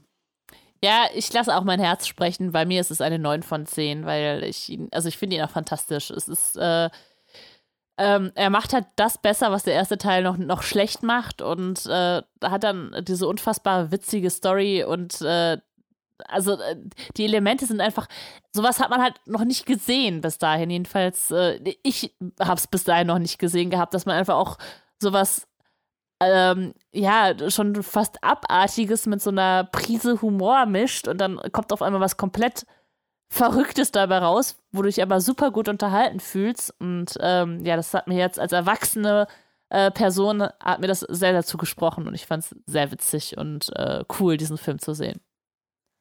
Kann ich jetzt endlich sagen, dass es ganz klar eine Fortsetzung ist? Ähm, ja. Das möchte ich schon seit fünf Minuten sagen. Nein, ähm, ich weiß, wie man auf die Idee kommt, weil Sam Raimi ja selber irgendwie äh, diesen neuen Vorspann davor setzen musste. Ähm, und ich glaube, also ich habe gehört, und das mag jetzt falsch sein, weil Bigo gerade ja auch sagte, äh, selbst Sam Raimi hat sich nicht richtig eingeordnet, was der Film eigentlich sein soll. Ich habe gehört, dass er irgendwann nicht mehr sicher war, an welchen Szenen er jetzt eigentlich wirklich die Rechte noch besitzt und an welchen nicht. Und dass er deswegen Stimmt, ja. diesen Vorspann gedreht hat. Was da Ja, bitte, Katrin. Nur einmal kurz reingrätschen, weil äh, stimme ich dir zu, also aus dem Wikipedia-Artikel geht auch aus, äh, hervor, dass er aus rechtlichen Gründen die, Aufgaben, die Aufnahmen des ersten Teils nicht mehr benutzen durfte oder teilweise nicht mehr benutzen durfte, dass er auch ähm, die an viele Schauspieler äh, nicht mehr gekommen ist, die jetzt im ersten Teil gespielt haben. Er wollte aber gerne halt ähm, äh, diese äh, Story weitererzählen und ähm, hatte dann noch eine Möglichkeit gesucht, nochmal so, eine, so einen Rückblick zu machen und äh, das ist dann eben das geworden, was es jetzt geworden ist. Also um das Ganze für ein breiteres Publikum zugänglich zu machen, die auch den ersten Teil dann nicht gesehen haben. Genau, deswegen habe ich das als so ein Previously verstanden, was wir da sehen. Nur, dass es halt eigentlich nicht mehr das erzählt, was wirklich passiert ist, was so ein bisschen merkwürdig ist. Ja, eben. Genau, dieses, ähm, die, das löst dieses Gefühl aus, dass man sich nicht sicher ist, ist das eine Fortsetzung. Aber ich würde sagen, wenn wir dieses Previously sehr großzügig lesen, dann ist es eine Fortsetzung, weil es endet ja dieses Previously damit, dass wir auch sehen, wie eben dieser Dämon in äh, Ash reinfährt und, und wie er dann aufsteht. Also für mich ist es eigentlich exakt der andere Tag oder immer noch, also quasi, dass es an dem Tag nach dem furchtbaren Tag in der Hütte weitergeht. Ja. Ja, nur, das, nur, dass, nur, dass, nur, dass Ash halt nicht mit einer Gruppe von Leuten dahin fährt, sondern nur mit seiner Freundin. Und das ist halt das, was, was so nicht zum, zum ersten Teil ja. passt. Ja, ich, ich gebe dir völlig recht, aber also das ist halt meiner Meinung nach nur den, ähm, den Umständen geschuldet, weil man halt eben das nicht mehr erzählen konnte äh, oder kein Geld hatte oder eben nicht wusste, wo die Rechte lagen. Aber ich weiß, was du meinst, du hast ja recht. Also, also, ähm, ja. also Bruce Campbell äh, hat gemeint im Interview, eigentlich wollten sie nur zwei äh, Evil Dead-Teile machen, nämlich de also den in der Hütte, Evil Dead, und dann wollten sie Mad Evil Dead machen im Mittelalter. Und deswegen war das eigentlich schon von vornherein so, so geplant, dass es eigentlich nur ein Film ist. Aber, aber sie hatten halt zu wenig Geld, um äh, im Mittelalter das zu drehen. Und äh, ja, aber das, genau, da kommen wir ja gleich noch zu. Ja, ich meine, auch da ähm, schon mal als kleiner Vorausblick ist es ja auch irgendwie, ähm, ist der Übergang auch nicht so leicht, ne? Also vom, vom zweiten zum dritten Teil, weil da werden auch andere Sachen gezeigt. Aber ähm, ja gut, ja. da können wir gleich nochmal drüber reden. Ich finde, dass der zweite Teil, ähm, der also Bruce Campbell erst oder Ash irgendwie so richtig in Szene gesetzt hat. Zwar haben wir das im ersten Teil auch schon, aber äh, ich habe ja lange keine Berührung mit der Reihe gehabt, aber jeder kennt Ash Williams und, und jeder denkt an diese Kettensäge und auch an seine Schrotflinte. Und, äh, Deswegen, also es ist, ja, es ja, ist bitte. auch so, dass das äh, ähm, dass Ash Williams von keinem anderen als Bruce Campbell gespielt werden kann. Also der kann einfach nicht, nicht ersetzt werden. Deswegen musste der jetzt auch in, in der Serie halt äh, von, von Bruce Campbell gespielt werden. Aber äh, du hast das Remake ja gesehen. Ich glaube, im Remake lassen sie ihn bewusst einfach weg, oder? Äh, Im Remake, äh, witzigerweise, gibt es nach in der Post-Credit-Scene äh, taucht er einmal auf. Aber Ach, du siehst, du siehst auch, ja, ja, du siehst, ja, ja, aber du siehst auch nur, wie ähm, nach, nachdem alles, äh, alles weg ist und alle Musik ausgeklungen ist, siehst du äh, äh, Ash von der Seite, wie er sagt, groovy. Und dann dreht er sich zur Kamera hin und dann ist es vorbei. Ach cool, aber das ist ja echt äh, nett, niedlich.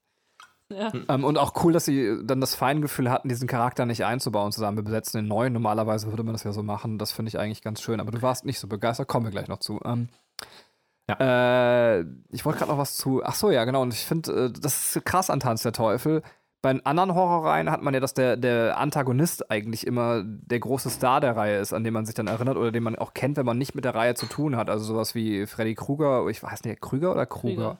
Krüger. Freddy Krüger oder Mike Myers oder was weiß ich, äh, Pinhead äh, wie sie alle heißen. Und, aber bei Tanz der Teufel ist es witzigerweise der äh, Protagonist, an, an den man sich erinnert, der so einen ikonischen Stilgehalt hat. Ähm, ja. Es ist halt eher wie beim, äh, beim Superhelden, ne? Also das, äh, bei Superhelden weißt du ja, okay, kennt man auch die Bösewichten, aber da ist halt eher der Superheld, äh, der an den man sich halt erinnert. Und äh, vielleicht ist Ash einfach ein Superheld.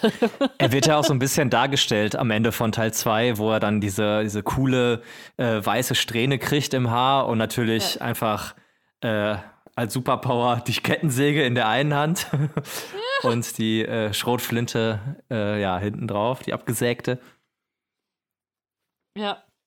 Ich weiß nicht, nachher vergesse ich es gleich, aber übrigens eine meiner Lieblingsszenen, wenn er dann in diesen Schuppen geht und dann diese, diese Kreidezeichnung der Kettensäge nur da ist. Ähm, so Fand geil. ich fantastisch. Ja. Ja, es ist, ähm, Ich glaube, das ist eine der geschnittenen Szenen, dann, ähm, äh, wie er dann äh, den Kopf seiner Freundin in dieses in diesen äh, Schrauber tut und dann mit der Kettensäge ihn zermatscht, was man ja auch nur im, äh, im Schatten auch sieht, ne?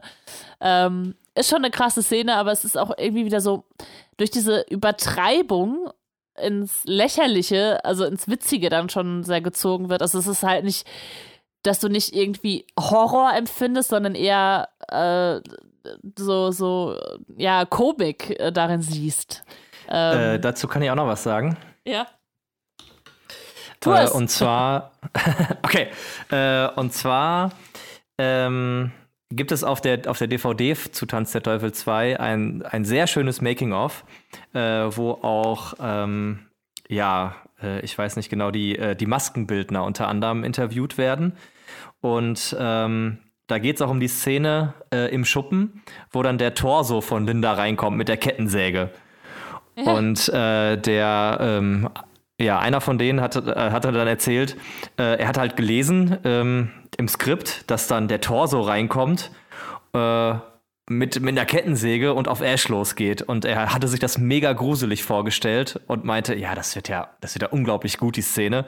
Und dann ähm, ist er am Set und die Tür geht auf und dann kommt dieser Torso da rein, so Kermit der Frosch mäßig und springt auf, auf Ash los und äh, äh, es wirkte plötzlich überhaupt nicht mehr gruselig, sondern halt eher witzig. Ja. Und das war ist so ein bisschen äh, äh, ja, stellvertretend für, für alle Szenen eigentlich aus dem Film. Ja, stimmt, dass man vielleicht auch aufgrund des Budgets dann nochmal umplanen musste, dass man wirklich nicht den Horror so darstellen konnte, wie man wollte, sondern dass man dann. Ich glaube nicht, dass es, äh, ich glaube schon, dass das Absicht war von, okay. von Sam Raimi. Also er wollte, glaube ich, tatsächlich ähm, das nicht ganz so gruselig machen, weil ähm, das hatten die auch in dem Interview äh, erwähnt, dass es auch bei ihnen, auch, auch damals schon um die Rating, äh, über, äh, um das Rating ging, also äh, äh, FSK in den USA. Also ja. die mussten auch, auch schon aufpassen, dass die da nicht ähm, ja, äh, zu ja, zensiert werden oder weiß ich nicht. Ja. Aber deswegen haben die im, im, zweiten Teil auch das Blut äh, unterschied, unter, unterschiedliche Farben äh, dargestellt. Ja, also es ist ja nicht alles rot und alles böse, sondern es ist dann ja irgendwie grün und keine Ahnung. Blau. Blau und deswegen eher cartoonartig dargestellt. Ja. Ja, ich glaube, das Schlimmste, also was du da bekommen kannst, ist das X-Rating, oder? Und dann wird ein Film in den USA wie so ein Pornofilm behandelt. Das heißt, äh, du darfst den gar nicht bewerben oder ähnliches. Ähm, und das hat man Genau, und es ging um, um das, ja, es ging, glaube ich, um das R-Rating. Also ich glaube, das ist 17 mit, mit einem Elternteil oder sowas. Und das, das R-Rating, das ist so. ja. Welcher 17-Jährige geht da mit seinen Eltern ins Kino? Schön. Ich wollte dich jetzt nicht so fertig machen, Bego, tut mir leid. ja, klar. Weiß ich nicht. Also. Du bist voll gemein. Vielleicht hört jetzt irgendein 17-Jähriger zu, der quasi gerade mit seinen Eltern ins Kino fahren wollte und jetzt fühlt er sich schlecht. oh nein. Ich habe aber generell gar nicht so viel zum zweiten Teil inhaltlich zu sagen. Ich weiß nicht, wie es bei euch ist. Habt ihr noch Szenen, über die ihr da sprechen wollt? Oder ähm, bitte? Oh. Nee, ich habe mir auch nicht so viel aufgeschrieben. Also ich habe mir nur aufgeschrieben, aber es ist, ist jetzt nicht inhaltlich, sondern ähm, das, das, fand ich nur total witzig, dass Ted Raimi, also ein, ein Bruder von Sam Raimi, äh, die Henrietta spielt, also die, die Mutter von dieser, diesem Mädchen, die das, äh, oder dieser Frau, der, die das lesen kann, halt, auch das ne Necronomicon. Ähm, die ist ja, die hat dann ja so einen Anzug, also ne, wenn die dann so ganz entstellt ist und so, da, da drin ist dann ein Bruder von, äh, von Sam Raimi. Der spielt das dann. Genau, es ist auch, es ist auch so, äh, ähm, Sam Raimis Filme haben immer äh, zwei Schauspieler drin, nämlich Bruce Campbell und Ted Raimi. Echt? Die spielen in allen, ja, die spielen in allen Sam Raimi-Filmen mit. Also, soweit ich weiß. Also in den Spider-Man-Filmen auf jeden ja. Fall. Da ist Bruce ja. Campbell immer dabei in so einem, in so einem Cameo-Auftritt oder Mini-Auftritt. Und Ted Raimi ist, glaube ich, bei Spider-Man auch einer aus dieser äh, Zeitungsabteilung. ah ja. Also die, die spielen immer in allen Sam Raimi-Filmen mit. Und äh, Ted Raimi, ähm, genau, als, als Henrietta, ähm, war wohl sehr anstrengend, das zu spielen, äh, weil es nämlich äh, zu der Zeit noch nicht so eine Klimaanlage in den Anzügen gab, so wie heutzutage. Das, also die sind ja, äh, wenn, wenn heutzutage jemand in so ein Kostüm gesteckt wird, sind ja immer relativ, äh, ja, äh, gut äh, bekühlt, die, die Anzüge ja, ah, oder irgendwie. Okay. Und damals war das aber noch nicht der Fall. Und ja, er hat da wohl mehrere Kilos verloren. Oh, krass. Ist dann, weißt du zufällig, ob das die Hütte aus dem ersten Teil dann auch ist, wo die dann äh, gedreht haben? Oder, weil die sieht ja, glaube ich, recht ähnlich.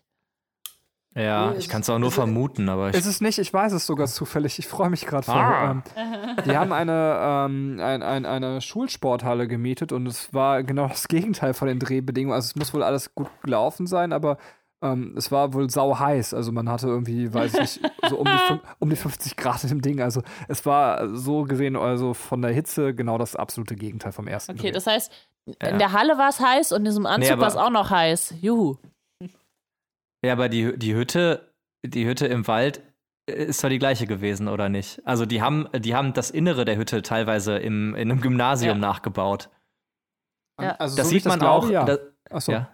Ah, okay. So, nee, das, das sieht man nämlich auch ähm, in der Szene, wo Ash durch, durch die äh, Hütte gejagt wird. Da ist er nämlich äh, zuerst äh, vor der Hütte, rennt in die Hütte rein und dann gibt es irgendwie so, äh, die Kamera geht äh, gegen die Tür und dann ist halt ein Schnitt.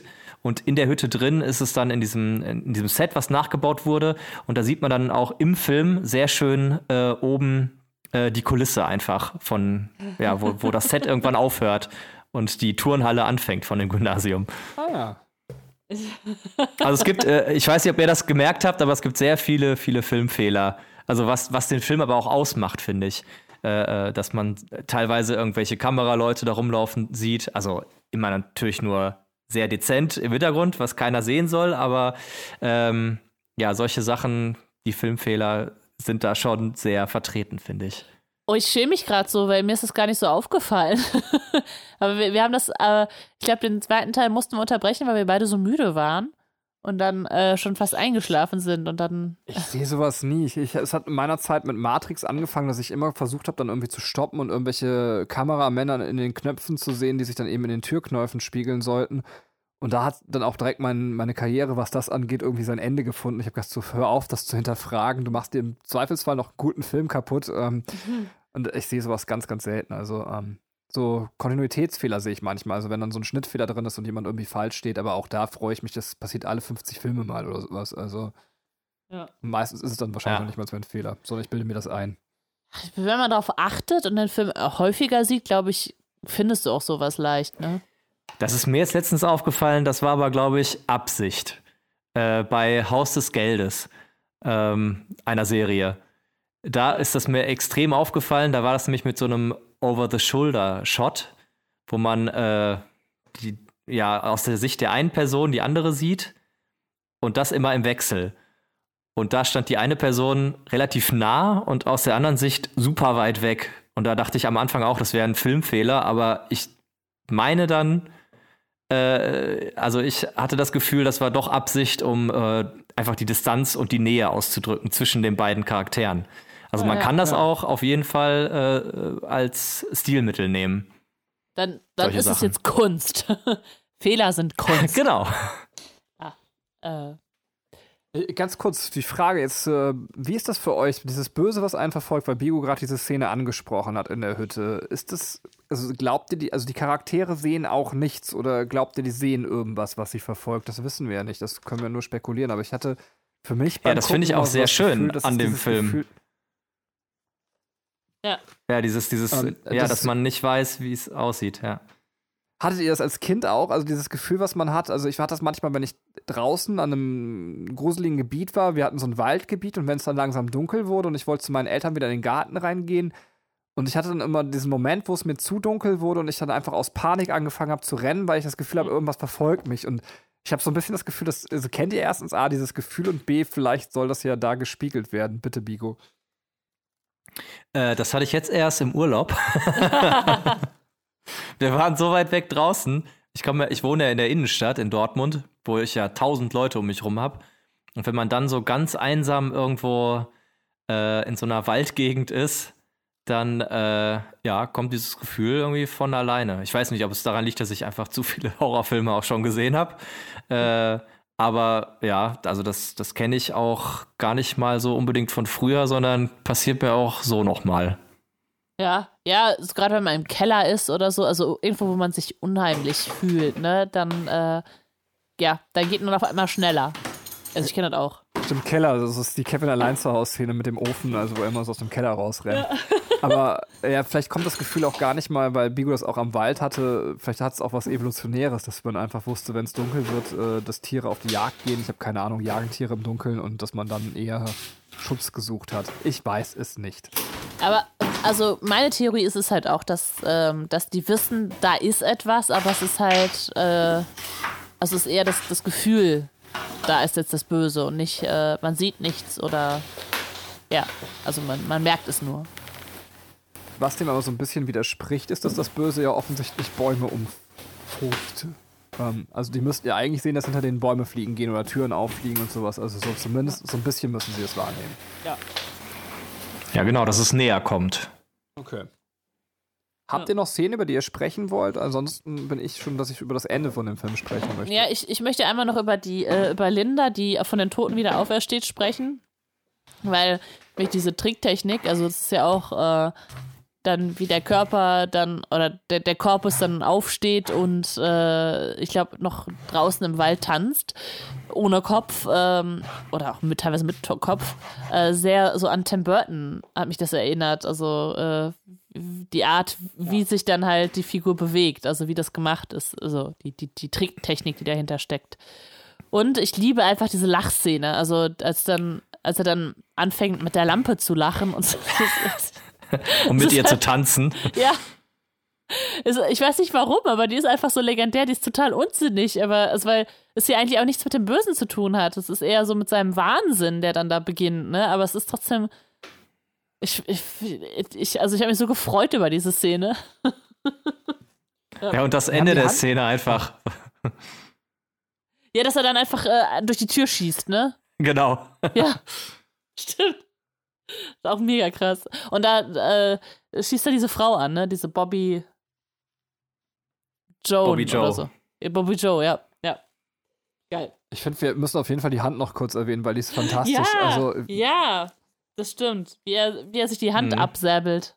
Ja, und auch alles, ja. also irgendwie, weil die Hand also so als nerviger, böser, also nerviges, böses Gegenüber ist halt eine witzige Idee, die irgendwie den Humor hochhält und, und trotzdem gleichzeitig eben diese Splatter-Effekte ermöglicht. Also eine coole Idee. Stimmt. Ja, weil, weil, weil sie ihn halt so angreift und halt ins Gesicht greift und ähm, das aber so ein bisschen halt albern aussieht, weil man weiß ja, er macht das ja selber. Es ist jetzt nichts, äh, ne, was irgendwie fremdbestimmt ist, sondern so, also es sieht halt auch danach aus, als würde er es selber machen. Ja, äh, auf jeden Fall äh, löst das sehr viel Humor aus. Ähm, ja, gibt es sonst noch was? Äh, das Ende. Also von meiner Seite äh, gibt es nichts mehr, was ich äh, jetzt zum Film sagen will. B äh, Bigo, Bigo, äh, hast du noch was, was du gerne zu Tanz der Teufel 2 loswerden willst? Oder geben wir das Wort an Benny? Äh, ja, Moment. Ich habe noch ähm, zum einen also ich, ich habe mir halt dieses, dieses Making-of angeguckt und das ist halt ah, ja. äh, wirklich sehr schön, äh, äh, so mit Hintergrundsachen. Äh, zum einen, dass äh, Sam Raimi äh, sehr gerne Bruce Campbell gefoltert hat in seinen Szenen. Mhm. Also, dass, ja, weiß ich nicht, wo, wo er ins Wasser fällt, dann irgendwie extra lange ihn die Luft anhalten lässt und so. Ähm, und ja, immer sehr dahinterher war, dass das ja, er attackiert wird von sämtlichen Sachen, von sämtlichen Seiten. Ähm, dann, was ich auch sehr schön fand, waren die weißen Kontaktlinsen, weil äh, Leute, die besessen sind, die haben halt weiße Augen. Äh, und das Problem war äh, mit den Kontaktlinsen, dass man dadurch nicht sehen konnte. Also Linda, die ja zum Beispiel im Wald dann auch besessen auf Bruce Campbell, also auf Ash losgeht, ähm, sieht nichts. Also sie weiß nicht, wo sie hingeht. Und dieses, dieses Tapsige, was dann dadurch entsteht, äh, ist natürlich entstanden, weil sie einfach Ach, nicht krass. wusste, wo sie hinläuft. Und äh, es gibt auch eine Szene, wo Bruce Campbell ähm, neben diesem, ja, ist das der Freund oder der Vater von Bobby Joe? Äh, Freund. Dieser Trucker-Typ, Freund, ja. genau. Ähm, ja, da taucht dann irgendwie Bruce Campbell neben ihm auf und äh, greift, versucht irgendwie in sein Gesicht zu greifen und er muss erstmal überhaupt gucken, wo, wo der Typ überhaupt ist, also wo der Schauspieler ist. Und ähm, ja, die wussten halt mit den Kontaktlinsen nicht, ja, wo sie hingreifen und hingehen. Ja. Das ist mega lustig. Ähm, und mein, mein Highlight von, von diesem äh, äh, Making-of ist auf jeden Fall noch äh, Evil Dead Baby. Äh, weil die Macher nämlich, also die hatten wirklich mega viel Spaß, glaube ich, beim Dreh und hatten dann auch sehr viele Requisiten teilweise übrig und haben dann äh, einen Mini, ein Minifilm gedreht, nämlich Evil Dead Baby, wo irgendwer ein, ja, so eine, so eine Puppe überfährt und ein anderer Typ, ich weiß nicht, der Robert Kurtzman oder so, also einer von den, ähm, ist das Produktion, ähm, erweckt dann das Baby zum Leben und ist halt einfach so eine Puppe, die dann auf äh, ähm, mit, mit äh, Bändern einfach gehalten wird. Äh, und ja, mega witzig auf jeden Fall. Und es gibt eine, eine geschnittene Szene, die nicht im Film vorkommt, wo Ash ein Eichhörnchen isst. Oh. Oh nein. Aber dann der besessene Ash, oder? Ja, ja, genau, der Besessene, der durch den Wald tapert, weil er nicht sehen kann. ja, gefällt mir. Übrigens äh, finde ich die Maske ziemlich cool von, äh, von Ash, wie er besessen ist. Also, ähm, ja. also ich, ich finde, da merkt man halt, äh, dass sich da auch finanziell was getan hat, weil die eben äh, da schon sehr coole Sachen halt machen konnten mit. Mhm. Also es sieht, äh, sieht echt gut aus. Ähm, okay, dann, äh, Benny, hast du das Wort zum Ende des Films.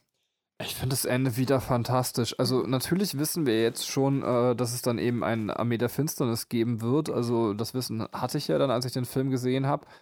Ähm, und trotzdem finde ich, dass das Ende, das muss man erstmal schaffen, wieder in der Tradition des ersten Films steht, und zwar ein Unhappy End, äh, wenn man es für sich nehmen würde. Also wenn man sich jetzt vorstellt, man hätte den Film auch da enden lassen können oder die Reihe und es wäre trotzdem wieder ein cooles Ende gewesen, was das erste Ende aufgreift. Und zwar, dass dieses arme Schwein es diesmal einfach bis ins 13. Jahrhundert geschafft hat und zwischen Rittern steht und, und wieder nicht klarkommt. Das ist eigentlich, äh, beziehungsweise irgendwie kommt er ja sogar klar, aber zumindest eine saublöde Situation zu dem, wo er eigentlich hin will, finde ich fantastisch als Ende. Ist toll.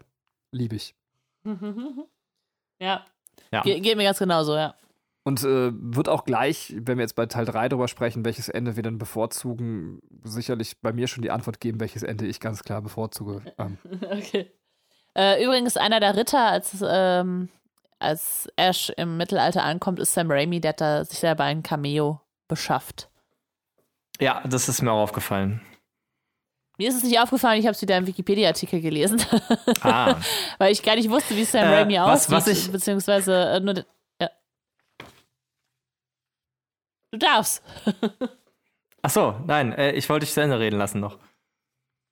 Äh, ich, ich war eigentlich fertig, also ich wusste nicht genau, wie er aussieht, äh, der Sam Raimi, beziehungsweise ähm, ich weiß halt, wie er als älterer aussieht, als er Spider-Man und so gedreht hat. Ähm, da hatte ich ihn noch im Kopf, aber ich wusste nicht, wie er damals aussah, also hatte ich nicht vor Augen. Jetzt sagst du. Äh, ja, mir ist nämlich noch, ähm, also ich habe noch kurz recherchiert und festgestellt, dass diese, die Linda aus Teil 2, also es gibt ja insgesamt, glaube ich, drei Lindas ähm, bei der Tanz der Teufel-Reihe. Jeder Teil hat eine eigene Linda. Ja. Ähm, und die aus Teil 2, die ist, die war mit Steve Gutenberg verheiratet. Die und haben ein, ein Jahr später nach Tanz der Teufel 2 geheiratet. Äh, Steve Gutenberg ist hier äh, drei Männer und ein Baby. Äh, und Police Academy, der Hauptdarsteller. Lustig. Mahoney. Mahoney, genau. Mahoney, ja, geil. Mit dem war Linda aus Teil 2 verheiratet. Das war noch mein, mein Gossip-Teil dazu. Sehr gut.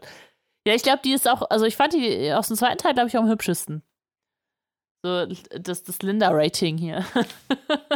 ähm, Wobei ich dazu sagen muss, Teil 3 ist Bridget fucking Fonda. Ja, ja. Die einfach nur, mitge die einfach nur mitgespielt hat, weil sie ein großer Fan der Reihe ist. Ernsthaft? Ja, ich habe mich auch schon gefragt, was, was die da sucht. Ähm, krass. Voll witzig. Ist das nicht eine perfekte Überleitung? Ja. D äh, apropos dritter Teil. Ja. Nico, magst du es nochmal kurz sagen, was dann im dritten Teil passiert und wie du den dritten Teil findest?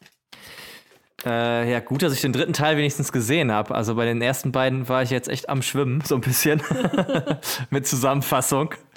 Ähm, da, haben eine, da haben wir dann eben eine vor, wunderbare Vorbereitung äh, angepriesen und jetzt äh, kriegen wir raus. äh, war alles gelogen. Er hat sich doch auf seine Hochzeit Nein, vorbereitet. So ein Arsch. so ein Arsch. Echt wahr. Wie kann ich nur? ähm, nee, Teil 3.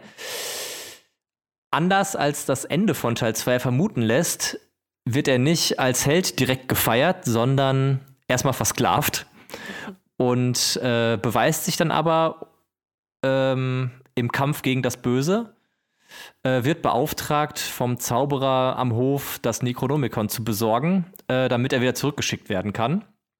Äh, leider verbasselt er aber ähm, den Spruch, den er bringen soll, als er das Necronomicon holt und entfesselt somit die Armee, of, äh, der, die, die Army of Darkness. Ähm, ja, und muss dann gegen die noch kämpfen, bevor er zurückgeschickt werden kann. Und genau, hat noch eine Liebelei mit einer Dame am Hof. Und äh, ja, die Frage ist, schafft er es zurück oder nicht? Ja. Ja, also wir können sagen, in jedem Fall schafft das zurück, aber es gibt zwei verschiedene Enden. Über die reden wir dann aber jetzt äh, gleich erst zum Ende. Genau. Erstmal, wie fandest du den Film? Äh, ja, ich äh, finde es erstaunlich, dass, äh, dass es ein Teil der Tanz der Teufel-Reihe ist, weil er halt so komplett anders ist als die ersten beiden. Ähm, aber trotzdem, ähm, ich würde dem auch eine 8 oder vielleicht eine 7 geben. Naja, vielleicht eine 7. Also ich, ich finde, die, die äh, Witze sind teilweise auch ein bisschen in die Jahre gekommen. okay. Okay. Und bei dir, Aber- Benny? Achso, oder nee, wenn du noch mehr hast, bitte. Nee, nee, also es ist nur, ähm, ähm, nee, eigentlich, nee, eigentlich habe ich nichts mehr. Nein, nein. Alles gut. Ja, ich habe Angst, dass das Internet mich jetzt hassen wird. Ich habe ihn halt einfach tatsächlich das erste Mal jetzt zur Podcast-Vorbereitung gesehen. Und, und das ist genau das, was Bigo sagt. Ich weiß auf der einen Seite, dass ich den Film, wenn ich den vor 20 Jahren geguckt hätte, wäre das wahrscheinlich heute einer meiner absoluten Lieblingsfilme. Ähm, weil ich kann ihn für ganz viel, also zumindest, ich, ich weiß, was er sein will, aber das funktioniert bei mir heutzutage eben genau das, was Bigo sagt, vom Humor nicht mehr so gut. Ähm, Deswegen ist er für mich einfach der schwächste Teil äh, von den dreien ähm, und liegt bei 5 von 10, aber es ist halt sehr, sehr, sehr, sehr subjektiv im Sinne von, also ich, ich werde gleich trotzdem viel positiv Würdigendes sagen, was bei mir einfach zu dem Zeitpunkt nicht mehr ankam. Also ich, ich weiß, dass ich jetzt bestimmt wieder von dem einen oder anderen eine Hassnachricht bekomme. Ähm, geht nicht zu hart mit mir ins Gericht. Ich war einfach zu alt, als ich den Film, glaube ich, gesehen habe. Aber Benny, es ist wieder wie abgesprochen. Ich habe den Film auch nur eine 5 von 10 gegeben. Das heißt, wir sind uns immer zu ähnlich. Deswegen ist es gut, wenn wir mal Gäste haben, die eine andere Meinung haben. ich ähm, tatsächlich kam ich auch überhaupt nicht mit dem Film klar, weil für mich hat der Humor krass abgebaut. Die Story fand ich überhaupt nicht packend. Ähm, ja, also ich habe, also ich hatte irgendwie meine totalen Schwierigkeiten, in den Film reinzukommen. Und äh, das einzig Gute an dem Film fand ich dann tatsächlich das Ende. Äh, worüber wir gleich erst reden werden. Aber deswegen ähm, meine etwas schlechtere Wertung halt für den Film. Also, äh, was, so sehr ich den zweiten Teil halt tatsächlich abfeier, finde ich den dritten halt richtig schwach. Ich finde es auch erstaunlich, dass der, wie du schon sagst, Bigo, der gehört zu der Reihe, aber der heißt auch nicht ähm, Tanz der Teufel oder Evil Dead. Der heißt einfach Armee der Finsternis beziehungsweise Army of Darkness. Also da kommt das Evil Dead gar nicht mehr drin Ähm, vor. Ja, aber warte mal, ähm, die Crew nannte den Film auch am Set Evil Dead 3. Okay. Also Ja, also auch wenn er gehört einfach vielleicht dazu. jetzt Es nicht ist, so. Es ist der Teil, ja. Ja, ja, genau. Ja. Also, aber vom Gefühl her, ja. Also, äh, ich empfinde es halt nicht so. Was, das also empfindest nicht, dass er dazugehört, oder was? Oder ja, also, so, so vom Herzen her. Ja, aber er ist halt einfach ein Genrebruch zu der Reihe, aber er wird ja ganz klar auch im zweiten Teil angeteasert, also von daher. Ja, ja. Wir haben ja auch, also wieder am Anfang, genau das, was Bigo auch eben schon beschrieben hat, äh, das gleiche Problem. Das konnte ich auch nicht rausfinden in der Podcast-Vorbereitung, ob Raimi das jetzt gemacht hat in äh, Reminiszenz an den zweiten Teil, dass er gesagt hat, ich ändere einfach mal wieder die, das, was wir gesehen haben. Also wir haben ja schon im zweiten Teil gesehen, wie er im Mittelalter ankommt. Und er ändert ja diese Szene jetzt auf einmal wieder im, im, im, im dritten Teil. Und ich weiß nicht, warum er das macht. Ich kann mir das nur damit erklären, dass es einfach so, also dass er seine eigene Veränderung im, im, im zweiten Teil am Anfang jetzt zitiert und damit spielt, dass er sagt, ich ändere einfach wieder mal den Anfang meines Films so ein bisschen ab zum Ende des letzten Films, was ich ganz nett fände. Ähm, ja, alternativ ist, ähm, die hatten vor, den zu drehen, wussten aber noch nicht, ob sie äh, das Geld dafür kriegen und haben sich dann nochmal im Drehbuch umentschieden. Aber. Ja, ja wahrscheinlich war es Drehbuch. Nee, weiß ich nicht. Also ist auch nur Vermutung. Aber hätte man nicht vom, vom Drehbuch gleiche Szenen, die wir am Ende von Teil 2 sehen, nehmen können und dann sagen können, also dass irgendein gewichtiger Typ quasi dann doch sagt, nee, er ist doch böse und dann hätte man ihn einfach in Ketten gelegt und dann hätte man genau das Ende von Teil 2 gehabt mhm. und das, also man hätte es, glaube ich, machen können. Ja. ja, das stimmt. Also der hat ja auch äh, eine, die, die Anfangsszene, wie er äh, da runterkommt, runtergeflogen kommt mit dem Auto zusammen. Das ist von Teil 2 übernommen, aber danach halt nicht mehr. Aber warum, weiß ich auch nicht. Ähm, ja, in meinem Kopf hoffe ich einfach, dass es ein Gag von Raimi selber ist. Äh, bitte. Ja. ja. Ja, wäre wär, wär cool, auf jeden Fall. Ähm, übrigens, Drehbuch hat äh, wieder Sam Raimi geschrieben, aber diesmal zusammen mit seinem Bruder Ian Raimi, also äh, seinen älteren Bruder, der auch mit äh, Tarper zusammen studiert hat, also einer der dieser vier Leute, die wir gerade ganz am Anfang beim ersten Teil äh, besprochen haben. Also der war ein Studienfreund von dem. Und der ist Facharzt für Osteopathie. Finde ich witzig. Und hat da mal ein Drehbuch zu Armee der Finsternis geschrieben. ja, nur als Hintergrundinfo.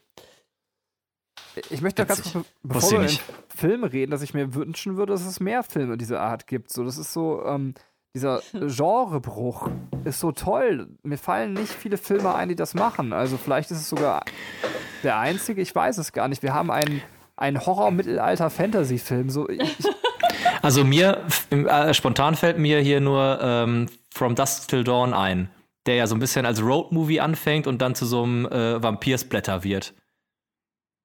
Stimmt, und, und das ist eigentlich super schade, dass es sowas gibt. Ne? Also, wenn ich mir, das meinte ich eben, wenn ich mir so mein kindliches Gehirn vorstelle, ist es genau das, was ich mir wünschen würde. Und ehrlich gesagt, auch mein jetziges Gehirn wünscht sich das. Also, warum denn nicht? Ähm, das wäre so cool, wenn Filme so wären. Und äh, deswegen. Also, dass du, dass es wie eine Pral Schachtel Pralinen ist. Du weißt halt nicht, was, was kommt. Also, du, also, dass du gar nicht in der Vorschau weißt, was passiert. Ja, und, und außerdem, ähm, wenn man als Kind gespielt ja. hat, dann waren die Welten immer viel fantasievoller. Alles konnte sich irgendwie mixen und alles war Crossover. Und deswegen, ja. ähm, ich krieg halt keinen Film mit Astropiraten oder sowas so.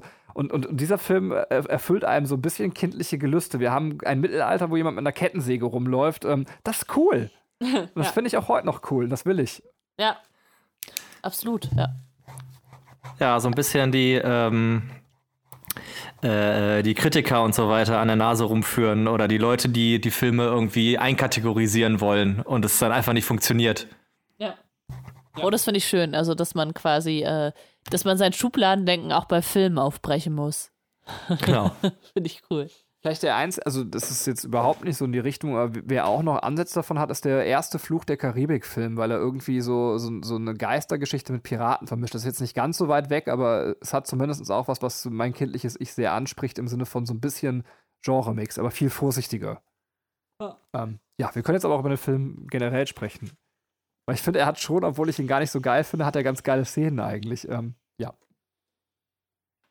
ja. Total. Also ich, äh, ich liebe es. Ähm, also äh, einfach, ich weiß nicht, Bruce Campbell ist einfach, es ist einfach ein krasser Schauspieler. Also, also nicht im Sinne von, er ist ein krasser Schauspieler, sondern er ist einfach ein krasser Typ. So, also ähm, er sieht einfach auch krass aus. Also bei dem ist halt alles übertrieben. Das passt halt so schön in, in Raimis Darstellung von, von seiner Geschichte. Und äh, ja, ist dann halt so, äh, so gerade diese Geschichte mit der Frau, also es ist so alles absurd, ne? Es ist halt wie so in so einem schlechten, ähm, äh, was diese, diese Romane, wo dann diese halbnackten Frauen, diese muskulösen Männer drauf sind, so. Genauso ist diese Story zwischen ihm und der Frau, dass er sie erst so fertig macht und sie rennt weinend weg und er holt sie zurück, drückt sie an seine Brust und dann haben sie eine wundervolle Liebesnacht. äh, ja, das ja. ist irgendwie absurd witzig so. Ja, ich, ich weiß halt auch nicht, äh, inwiefern Sam Raimi einfach sich Bruce Campbell vorgestellt hat und ihn dann einfach als Person da reingeschrieben hat. in, in das Drehbuch. Also die Frage ist, wie, also äh, Bruce Campbell macht auch in Interviews eher so den Eindruck, als wäre er einfach Ash. Ja, äh, das kann ich mir sowas von vorstellen. ja, wobei das tatsächlich mein Hauptproblem mit dem Film ist, also während er im ersten Teil, also im ersten Tanz der Teufel Teil noch ein sehr, also er ist nicht der Typ, der direkt in den Keller geht. Er schickt quasi der andere, ist der prollige Typ, der in den Keller geht und er hält seine Freundin am Arm und und wenn man sich dann anguckt, was für einen Typen wir im dritten Teil bekommen, den mega Unsympathen, weil wir können ja jetzt nicht sagen, dass der in irgendeiner Art und Weise sympathisch wäre, dann ist es schon zumindest ein ja. krasser Charakterbruch, der mir irgendwie so ein bisschen. Ich hätte mir so ein bisschen sympathischeren Hauptcharakter gewünscht. Einen kleinen Tickchen. Also. Ja. Das, das, Witzige ist, das Witzige ist, das meint Bruce, Bruce Campbell im Interview auch, äh, als er meint, äh, sie haben 11 Millionen Euro zur Verfügung, äh, 11 Millionen Dollar zur Verfügung bekommen für den Film und äh, ob die Studios überhaupt wussten, auf was sie sich da einlassen. Also 11 Millionen Dollar für Ash, der da einfach sein Ding da durchzieht. ähm, ja, und äh, genau, was, was er auch meinte, war, ähm, äh, er meinte die, die armen Schauspieler, weil äh, die ähm, jetzt die, die äh, Sheila, mit der er da äh, was anfängt, und auch dieser äh, Magier, das sind alles irgendwelche äh, britischen äh, Schauspieler, die sonst, äh, glaube ich, Theater gemacht haben und Macbeth und so gespielt haben und äh, kommen komm da ans Set und dann tanzen da irgendwelche Skelettpuppen rum. äh, ja, dann meint er, weiß er nicht, ob die wussten, was, was auf die da noch zukommt. ja, sehr witzig. Ähm, ja, also so ein paar Szenen, die ich irgendwie total schwer finde zuzuordnen. Ähm, also es ist halt, wie er dann von, von dem Bösen verfolgt wird und in dieser Windmühle ist. Und dann kommt diese Szene mit, okay, er weiß äh, schon aus seiner Erfahrung, da kommt halt irgendwie, also ein Spiegel und das Böse funktioniert nicht, dann wird er von dem Spiegel angegriffen.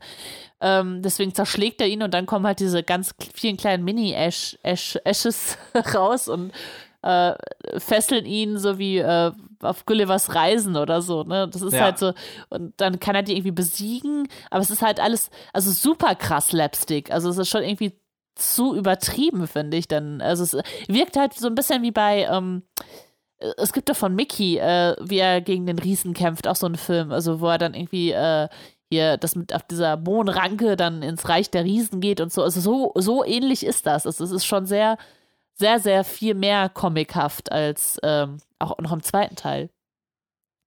Hm. Und äh, ja, dann passiert das ja mit dem, äh, mit dem doppelten Ash. ja.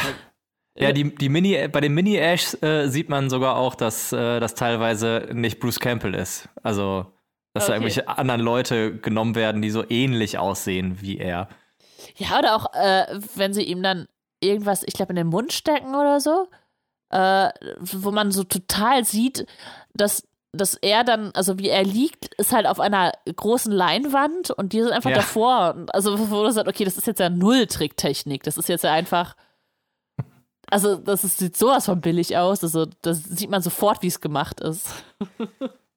ja, wo, wobei ich finde, ähm, da ja, also das war eine Szene, die jetzt wirklich sehr in die Jahre gekommen ist. Äh, aber die, die Armee äh, ist teilweise echt ziemlich gut gemacht worden.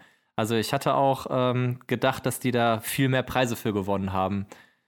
Mhm. Hatte ich irgendwie so im Kopf, aber ich glaube, so viele waren es im Endeffekt auch nicht.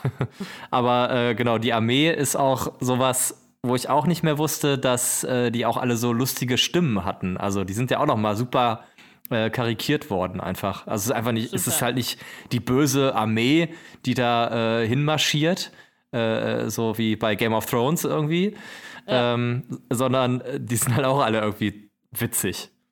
Ey, ist krass, dass du das sagst. Ich muss die ganze Zeit an Game of Thrones denken oder an, also so ein bisschen auch an ähm, Herr der Ringe. Also allein das Setting so, ne? Dieses äh, auf diesem Hof und dann, äh, also dieses mittelalterliche Ding und dann ja gegen irgendwelche mystischen Gestalten kämpfen.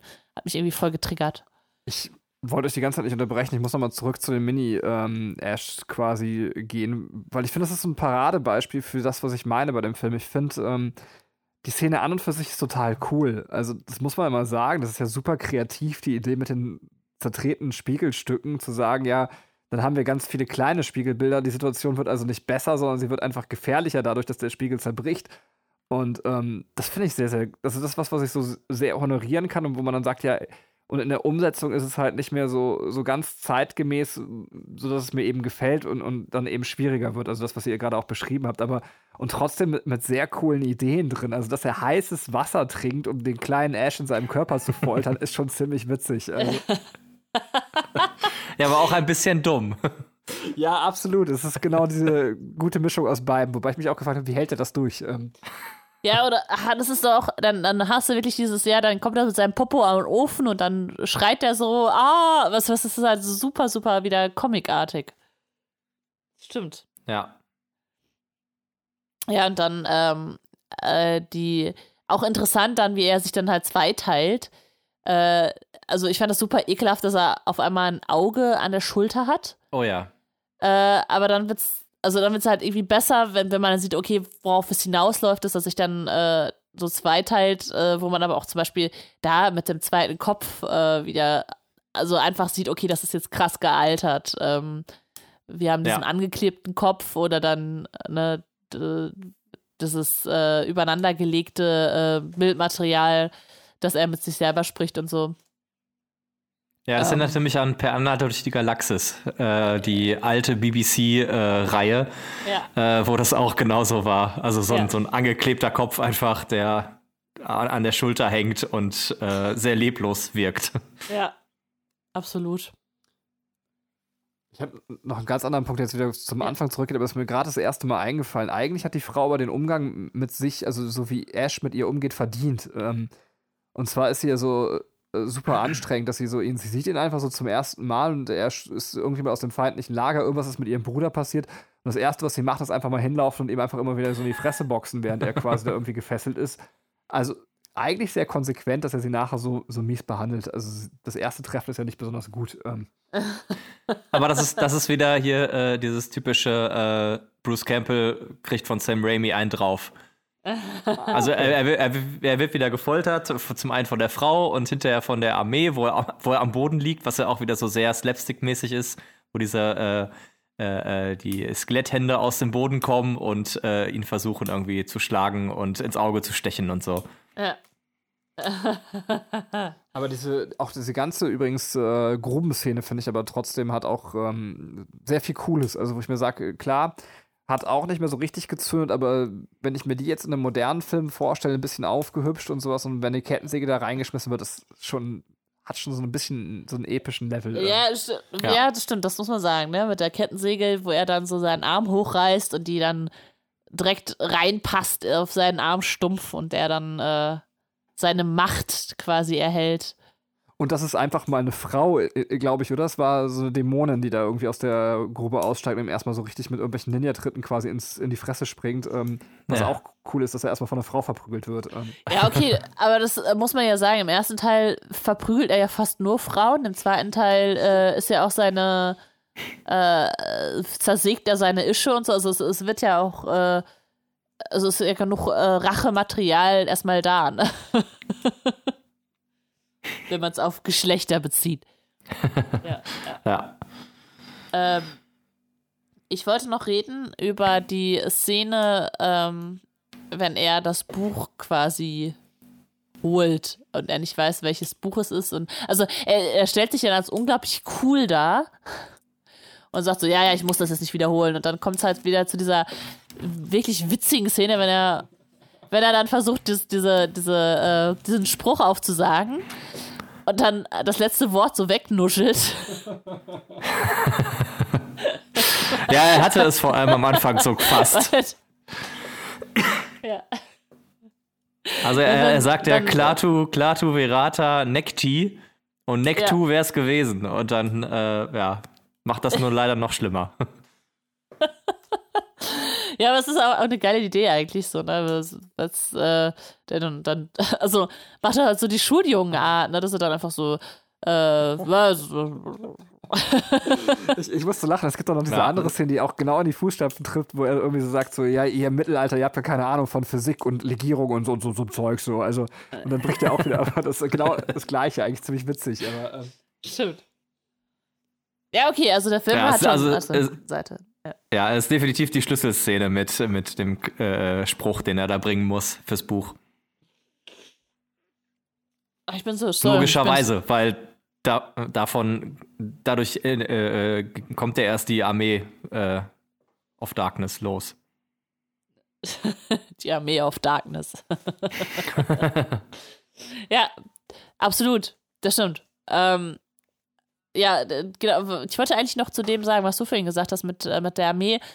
Äh, wenn man darauf achtet, dann, also weil mich hat das interessiert, wie die das dann halt so darstellen, weil die ja dann teilweise Dämonen haben, teilweise Skelette und ich habe zum Beispiel einen Typen gesehen oder einen, einen Darsteller gesehen, der hatte halt so ein, ähm, so ein äh, Anzug an, wo dann halt ein Skelett draufgemalt war und der Rest war halt schwarz, so dass man dann äh, im Dunkeln quasi nur das Skelett sich hat bewegen sehen, aber dann war irgendwie so noch so ein äh, Lichteinfall, dass man sehen konnte, okay, das ist jetzt, äh, der ist jetzt in einem Anzug drin, weil die ja nicht nur ah, Puppen ja, ich hatte konnten. Nee, nee, genau. Es gibt auch, äh, ich habe auch eine Szene ähm, äh, gesehen, wo ähm, ja auch so ein Skelett da steht und dann siehst du aber in, in den Höhlen, in den Augenhöhlen des Skeletts äh, halt die, die, die Augen von dem, von dem äh, ähm, ja. Schauspieler einfach. Stimmt, ja, ja. Ja, also ich meine, gut, muss man sich mal trauen, ne? In dem Größenverhältnis, äh, also mit so vielen Darstellern auch so einen Film zu drehen, ne? das, ja. Äh, ja, ist ja, ich meine, während die Filme vorher irgendwie maximal fünf Darsteller hatten, haben wir jetzt, weiß ich nicht, also mit, mit den ganzen Komparsen äh, bestimmt, weiß ich nicht, 200, 300 Leute oder so, ne? Ähm, Wäre jetzt einfach mal ganz ins Blaue reingeschätzt, aber es ist halt schon äh, eine andere Hausnummer, die dann da abge abgerissen wird. Ja, das, deswegen äh, fand ich es ja auch halt so äh, witzig, dass, äh, dass das so ganz anders war als der zweite Teil, weil ja. man sieht halt so diese ganzen, diese ganzen Komparsen äh, an dem Hof und man denkt sich, Moment, das ist jetzt der dritte Teil von, von dem Hüttenfilm. Ja. ja. ja, stimmt. Ja, das, auch witzig, Aber dass ich glaube, im zweiten Teil das äh, einfach schon so Oh, da ist unser Delay. Das ist so ein Delay drin und jetzt quatschen wir uns immer gegenseitig rein. Deswegen, liebe Zuhörer, tu, ja. tut uns leid. Es ist äh, nicht, dass wir so unhöflich sind und uns gegenseitig unterbrechen. Es ist einfach, äh, dass hier was später ankommt. Bigo, du darfst als Gast äh, ausführen, was du sagen wolltest.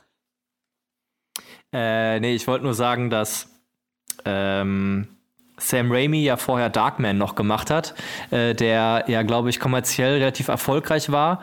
Ähm, und der wurde 1990 gedreht, also zwischen Tanz der Teufel 2, 87 und Army of Darkness 92. Und deswegen hatte er, glaube ich, dann auch so ein bisschen das Geld und ähm, das Ansehen, dass er dann den Film mit so vielen Komparsen drehen konnte. Ah ja, okay.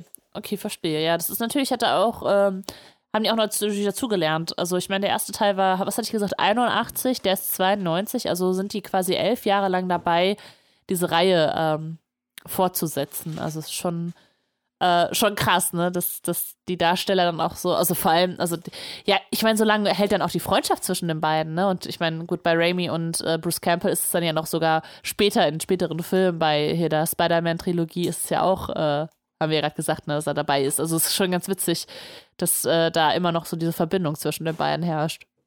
Eigentlich ganz schön, sehr romantisch.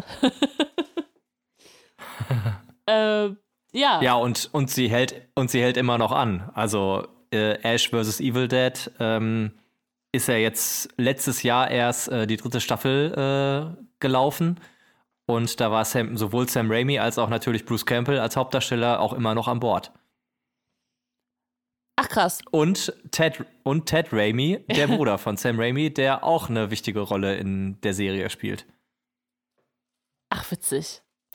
Ähm, ja, ich, ich weiß nicht, äh, wie es jetzt hier gerade im, äh, im äh, Podcast so aussieht. Habt ihr denn noch was zu sagen zu der, ähm, zu, zum dritten Teil? Weil ich tatsächlich mit meinen Notizen sehr am Ende bin, äh, was, äh, was den Film angeht. Äh, Bigo, hast du noch irgendwas, was du gerne loswerden willst? Also zum einen ähm, fand ich es witzig, dass Bruce Campbell selber geritten ist. Also er hat Reiten gelernt für den Film. Äh, was ich mich auch während des Films gefragt, äh, gefragt habe und wo ich dann hinterher im Interview gesehen habe oder gehört habe von ihm, dass es auch tatsächlich so war. Also er ist selber geritten. Ähm, und was ich sehr witzig fand, dass äh, Danny Elfman die Musik gemacht hat. Nein, also, ernsthaft?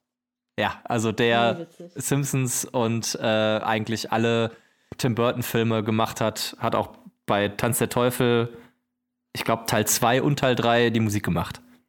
Wie witzig. Danny Elfman, geil. ja. Äh, was ich noch quasi anmerken würde, was ich witzig finde, ist, dass er, ähm, also es gibt ja dieses popkulturelle Zitat, dass er sagt, schau mir in die Augen, Kleines. Ähm, und äh, man kann ja davon ausgehen, also weil die Autos haben in, in den ersten zwei Teilen, ähm, dass er den Film kennt, vermutlich, also auch als Charakter im Film, also dass er, also es ist nicht nur ein Filmzitat äh, auf der Ebene, sondern er, er zitiert einfach wirklich den Film, äh, aber im Mittelalter, wo ihn kein Schwein kennt, was ja. sehr witzig ist. Ähm, ja. ja. stimmt. Das hat so ein bisschen hier diesen äh, Zurück in die Zukunft-Vibe. ja, ja, genau. ähm, ja. Was aber, also wir haben den Film auf Deutsch gesehen. Ich weiß nicht, wer es im Original sagt, weil im Deutschen sagt das, glaube ich, falsch. Also er sagt, schau mir in die Augen, Kleines, aber das Zitat aus Casablanca ist, ich schau dir in die Augen, Kleines. Nur mal so hier mit meiner Nerdbrille äh, nochmal. Wollte ich das Ja, das habe ich, mir, hab ich mir auch gedacht äh, beim Film gucken. Ob ja. das jetzt das richtige Zitat war oder das falsche. Hast du auch auf Deutsch geguckt? Äh, ja, ich habe den auch auf Deutsch geguckt. Ach, hätte ich nicht von dir erwartet. Ja. Nein, also es ist eher, weil, weil ich glaube, du bist so ein bisschen das äh, Original verliebt.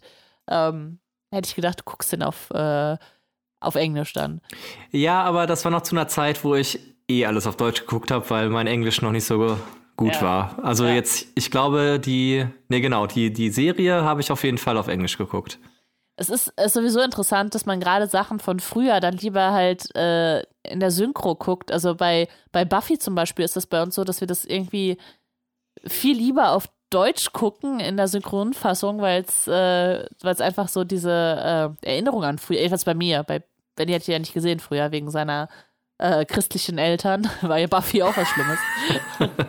ja, meine Eltern, was sie alles verboten haben. Wobei bei Buffy ist es tatsächlich auch, dass sie sehr schnell Wortwitze bringt und unsere Wortwitze, ja. finde ich, sind auch also zumindest mit meinen mittelmäßigen, also ich spiele meine Videospiele mittlerweile auf Englisch, wir gucken sehr viel auf Englisch und trotzdem traue ich mir nicht zu so feinen Sprachwitz, bin ich einfach in Deutsch viel besser. Und da würde mir dann auch einiges entgehen und muss mich einfach auf die Übersetzer verlassen, die mich zumindest im Deutschen, klar, die können die Witze ja sowieso nicht eins zu eins übersetzen, aber die unterhalten mich zumindest im Deutschen gut, dass ich so zufrieden bin, dass ich sage, hey, bevor ich gar nicht mehr lache, äh, gucke ich es mir lieber auf Deutsch an und lache dabei. Ja. ja, wobei ich bei Buffy, aber das habe ich euch, glaube ich, auch schon mal gesagt. Ähm, ich habe nur ein paar Folgen auf Deutsch geguckt damals und hatte jetzt ja auch, ah, ist aber auch schon wieder ein paar Jahre her, äh, auch die ersten drei Staffeln, glaube ich, auf Englisch geguckt und musste auch feststellen, das ist wesentlich besser. Im Deutschen ist es wirklich noch so ein bisschen mehr auf Kind gemacht auch von der Übersetzung her. Und im Englischen ist es halt viel mehr popkulturelle äh, Referenzen bei. Ja, ja, also es gibt halt bei, bei beiden äh, Vor- und Nachteile, würde ich sagen. Es ist halt eher so Geschmackssache. Ja. Und solange es noch eine gute deutsche ja. Übersetzung gibt, kann man, kann man sich das auch gut antun. Ne? Na klar, das stimmt. Also es gibt, äh, gibt ja auch bei den Übersetzungen äh, gute wie schlechte Beispiele. Ja, das stimmt. Was uns zurück zum Tanz der Teufel führt. Ähm, ja. Äh, Ende, sollen wir schon auch wieder über das Ende reden? Ähm, ja, hast du, also möchtest du noch was sagen, Benny? Nö, ich hatte eigentlich, glaube ich, gerade. Du wolltest das Ende sagen. Ja, also die Frage wäre, diesmal kann ich es dann die Runde geben, Bigo. Welches Ende gefällt dir besser? Kennst du beide Enden und äh, ja, welches bevorzugst du? Ähm, ja, also im Fernsehen, wenn es mal auf RTL 2 läuft, ähm, es ist ja total witzig, dass Tanz der Teufel 3 halt einmal im Jahr, glaube ich, auf RTL 2 läuft. ähm, ich meine, da kommt das Ende, wo er im Shop ist, im S-Markt, äh, S-Mart, wo er arbeitet. Ähm, und Ach, die Szene haben wir vergessen. Entschuldigung, das muss ich einfach noch sagen, wenn er diese Schrotflinte anpreist vor den Leuten im Mittelalter und dann, äh, kauft Smart, kauft im S-Mart. Ähm, das ist halt so witzig, weil ihm einfach nichts Besseres einfällt, liebe ich total. Ja, stimmt. Das, das ist echt gut. Ja, ähm, Genau, also, also die Szene äh, gibt es ja, wo er wieder, wo er es wieder zurück schafft. Und äh, ich habe festgestellt, die, die, DVD, die ich mir jetzt nochmal gekauft habe, ähm, da ist tatsächlich nur das äh, alternative Ende drauf. Ja. Also Oder das, haben wir wahrscheinlich die gleiche. Ah, okay, genau, wo er äh, halt zu lange schläft und in, im, in der Postapokalypse aufwacht und sich sagt, verdammt, ich habe zu lange geschlafen. Was aber auch irgendwie ziemlich hart ist, weil äh, anscheinend äh, haben die ja gesagt, ist 100 Jahre pro Tropfen Schlaf, ne? Und äh, das heißt, in dem einen Jahrhundert geht die Welt zugrunde. Also Genau. sehr, sehr, sehr, sehr düstere Aussichten. Ja, äh, wobei das in der Serie wieder aufgegriffen wird, tatsächlich.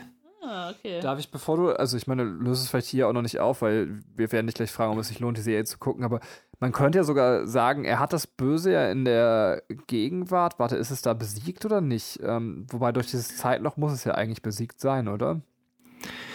Äh, ja, er hat, naja, eigentlich hat er ja äh, wohl doch wieder einen Fehler gemacht, weil es kommt ja auch zurück. Als er im S-Mart ist, kommt ja auch wieder das Böse, Stimmt. was er Da- bekämpfen muss. Damit kann man zumindest darüber nachdenken, ob auch nicht äh, eher im Zusammenhang mit dem Untergang der Welt steht, also oder das äh, Vorlesen des Buches, aber gut. ähm. Ja. Äh, ich habe dich unterbrochen. Welches Ende gefällt dir besser? Ach so, ähm. Also ich finde, naja, ich finde dieses, dieses postapokalyptische Ende schon irgendwie ziemlich witzig. Das verdammt, ich habe zu lange geschlafen. Also auch der Übergang äh, wirkt so, als wenn das auch eher gewollt gewesen ist. Weil er fährt ja mit dem, äh, fährt er mit dem Auto? Nee, aber er, er, ähm, er ist in dieser Höhle dann mit dem Auto, wo er, sich- wo die Tropfen sich einflößt.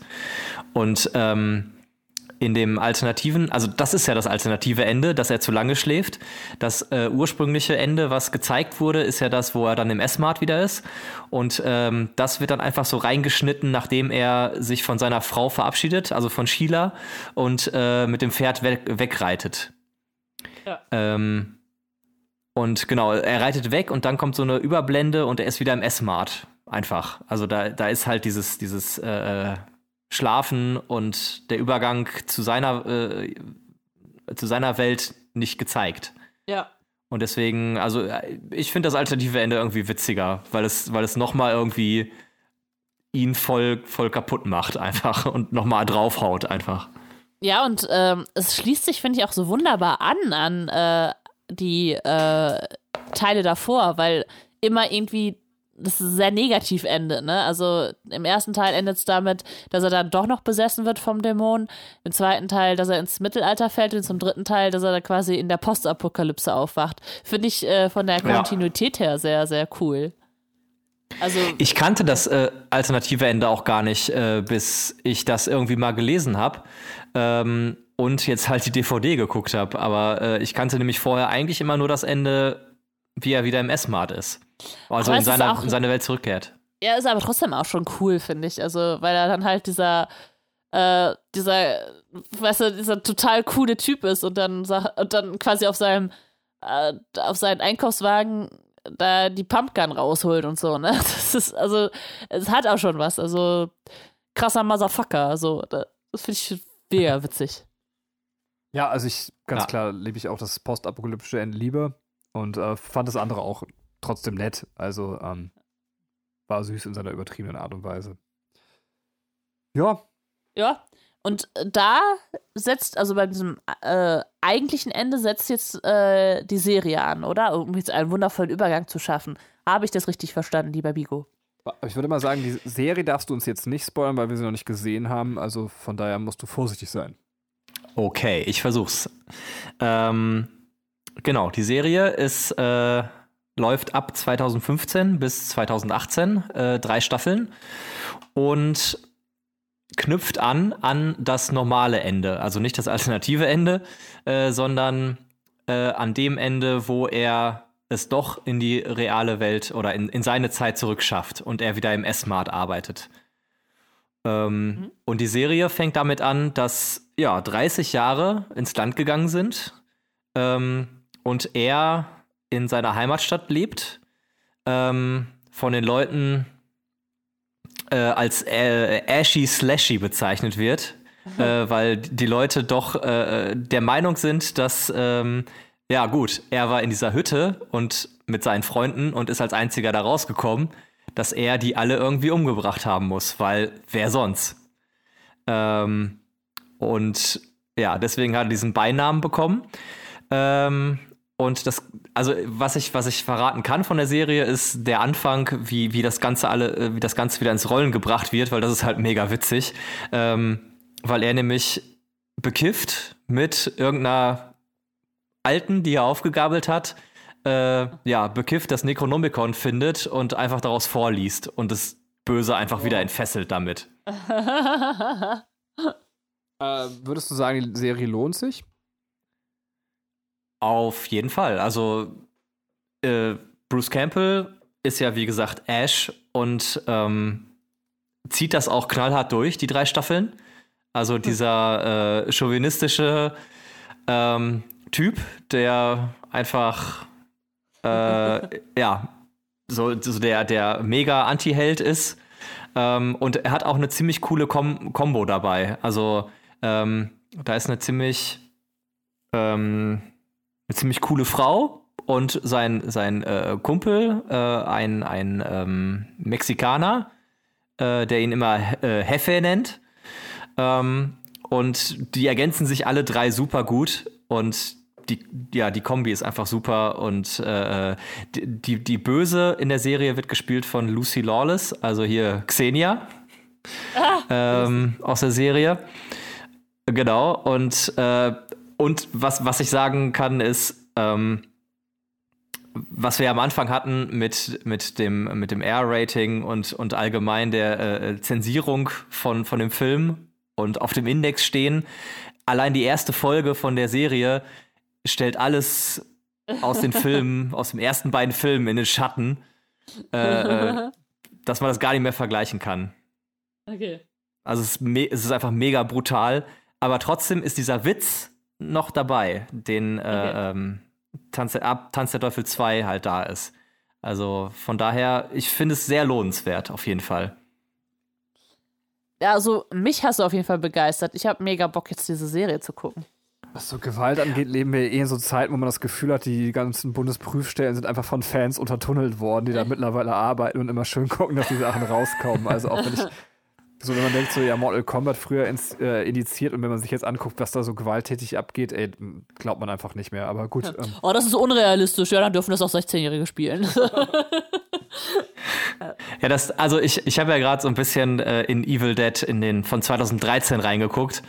Und alter Schwede, da ist mir schon ein bisschen schlecht geworden bei. Also, das ist wirklich nicht, nicht mehr vergleichbar mit, okay. mit den alten Filmen. Also was, was okay, da ja. an äh, Sachen abhacken und auch wirklich explizit, explizite Darstellung einfach von ich äh, hau dir mit der Kettensäge den Kopf äh, in der Mitte durch. Das wird einfach dargestellt. Also da wird einfach draufgehalten und das ist äh, nicht mehr vergleichbar mit früher. Okay, ja. Ja, die Zeiten ändern sich halt, ne? Also schon krass. War ja, und das, was du auch zum Remake sagen wolltest, oder ähm, wolltest du noch mehr loswerden? Ach so, äh, nee, ansonsten, äh, das Remake äh, ist halt einfach frei von diesem Humor der Tanz der Teufel-Reihe. Also, er ist so ein bisschen wie der erste Teil, nur in noch düsterer und noch brutaler und blutrünstiger. Also, ich konnte dem jetzt wirklich nichts abgewinnen. Okay. Okay. Kann ich, äh, kann ich auch verstehen. Also, dann lieber unser lieber Ash, der, äh, der dann mit coolen Sprüchen durch die Gegend genau. sich häckselt. ja, da, dann wirklich, dann lieber die Serie, die wirklich sehr witzig und sehr unterhaltsam ist. Okay. Ja. Ja, cool. So, gibt es noch abschließende Worte hier zu den, äh, zu der Trilogie oder beziehungsweise der, äh, der ganzen Reihe? Ich wollte euch noch äh, eine Sache fragen, äh, ob ihr zufällig den Film My Name is Bruce gesehen habt. Nee, aber tatsächlich davon gehört. Ähm, ja. Nee, ich auch nicht. Ist es ein Film von Bruce Campbell? ja, ich, genau. Also ich glaube, er feiert sich da drin einfach selber.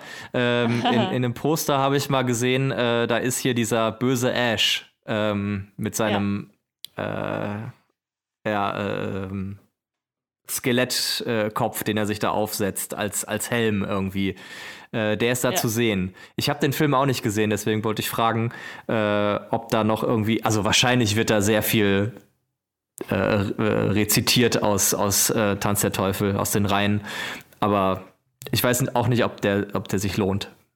Okay. Nee, aber gut, dass du es sagst, weil das ist ja nochmal ein äh, netter Hinweis, jetzt auch für die Hörer, die sagen, okay, äh, ich möchte jetzt noch mehr von dem Material mir angucken. Ähm, das ist bestimmt witzig. Also, ich kann mir bei Bruce Campbell auch nichts anderes vorstellen. Ähm, würde mich auf jeden Fall auch mal interessieren. Also, ich finde die ganze Thematik sowieso ziemlich cool, jetzt, äh, wo man nochmal gerade drin war. Ähm, ja, habe ich auf jeden Fall Bock drauf. Apropos witzig, äh, für die, die sich vorbereiten wollen auf die nächsten Wochen, was so podcast-technisch kommt, ähm, wir werden, also wer Netflix hat, äh, ich glaube, da kann man sich angucken, wir werden in den nächsten Wochen noch äh, Cabin in the Woods besprechen. Ähm, mhm. Und da ist die Verbindung zu Tanz der Teufel ja auch relativ offensichtlich. Ähm, hervorragend. Ja. Können die Hörer vielleicht dann schon mal ihre Hausaufgaben machen, sich den Film angucken, solltet ihr den nicht gesehen haben. Spielt er nicht, ist das nicht auch die gleiche, äh, die gleiche Hütte aus äh, den Tanz der Teufel rein?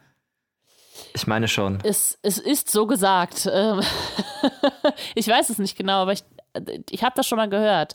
Äh, wir sind noch nicht mit der Recherche durch, deswegen. Ähm, wir haben noch gar nicht damit angefangen. Ja, äh, wir haben Aber da bin, ich, da bin ich sehr gespannt, was er dazu äh, recherchiert. Okay. Ja, tatsächlich übrigens, ich weiß nicht, ob du das weißt, aber der ist äh, die eine Hälfte von Joe Sweden quasi mitgeschrieben, also im Drehbuch. Ähm. Finde ich auch äh. faszinierend, wo der überall seine Finger drin hat. Ähm. Ach, witzig, ja. Cool. Und wenn ihr, liebe Zuhörer, denkt, dieser Mann am anderen Ende da hat eine wundervolle Stimme, wo kann man den denn noch hören? Lieber Bigo, wo kann man dich denn noch hören? Ähm, also ich spiele in der Band Nullmorphem. Äh, und uns gibt es jetzt auch neuerdings auf Spotify und allen Streaming-Portalen. Wer da Lust drauf hat. Wir machen äh, deutschsprachige Singer-Songwriter-Musik. Äh, aber äh, sich in einem Genre festzulegen, äh, wie wir heute gelernt haben, ist ja teilweise ein bisschen schwierig.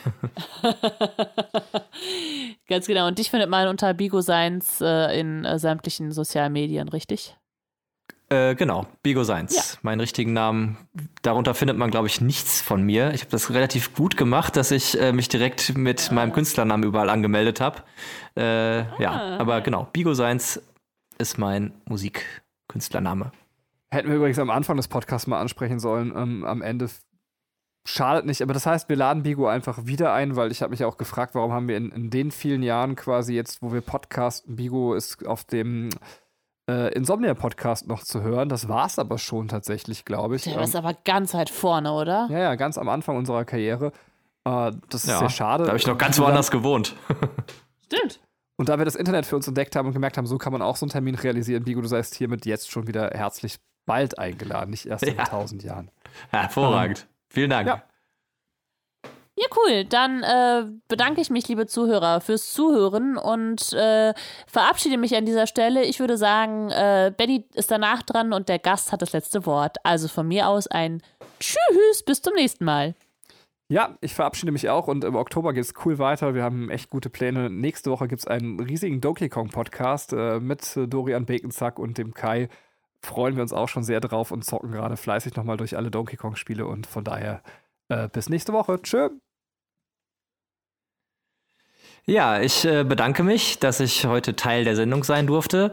Ähm, fand das sehr schön. Ähm, und äh, genau, vielleicht bin ich mal wieder dabei. Hört weiterhin fleißig den Podcast von Katrin und Benny, die Spielkinder. Und genau, vielleicht hören wir uns auch bald wieder. Bis dann, ciao.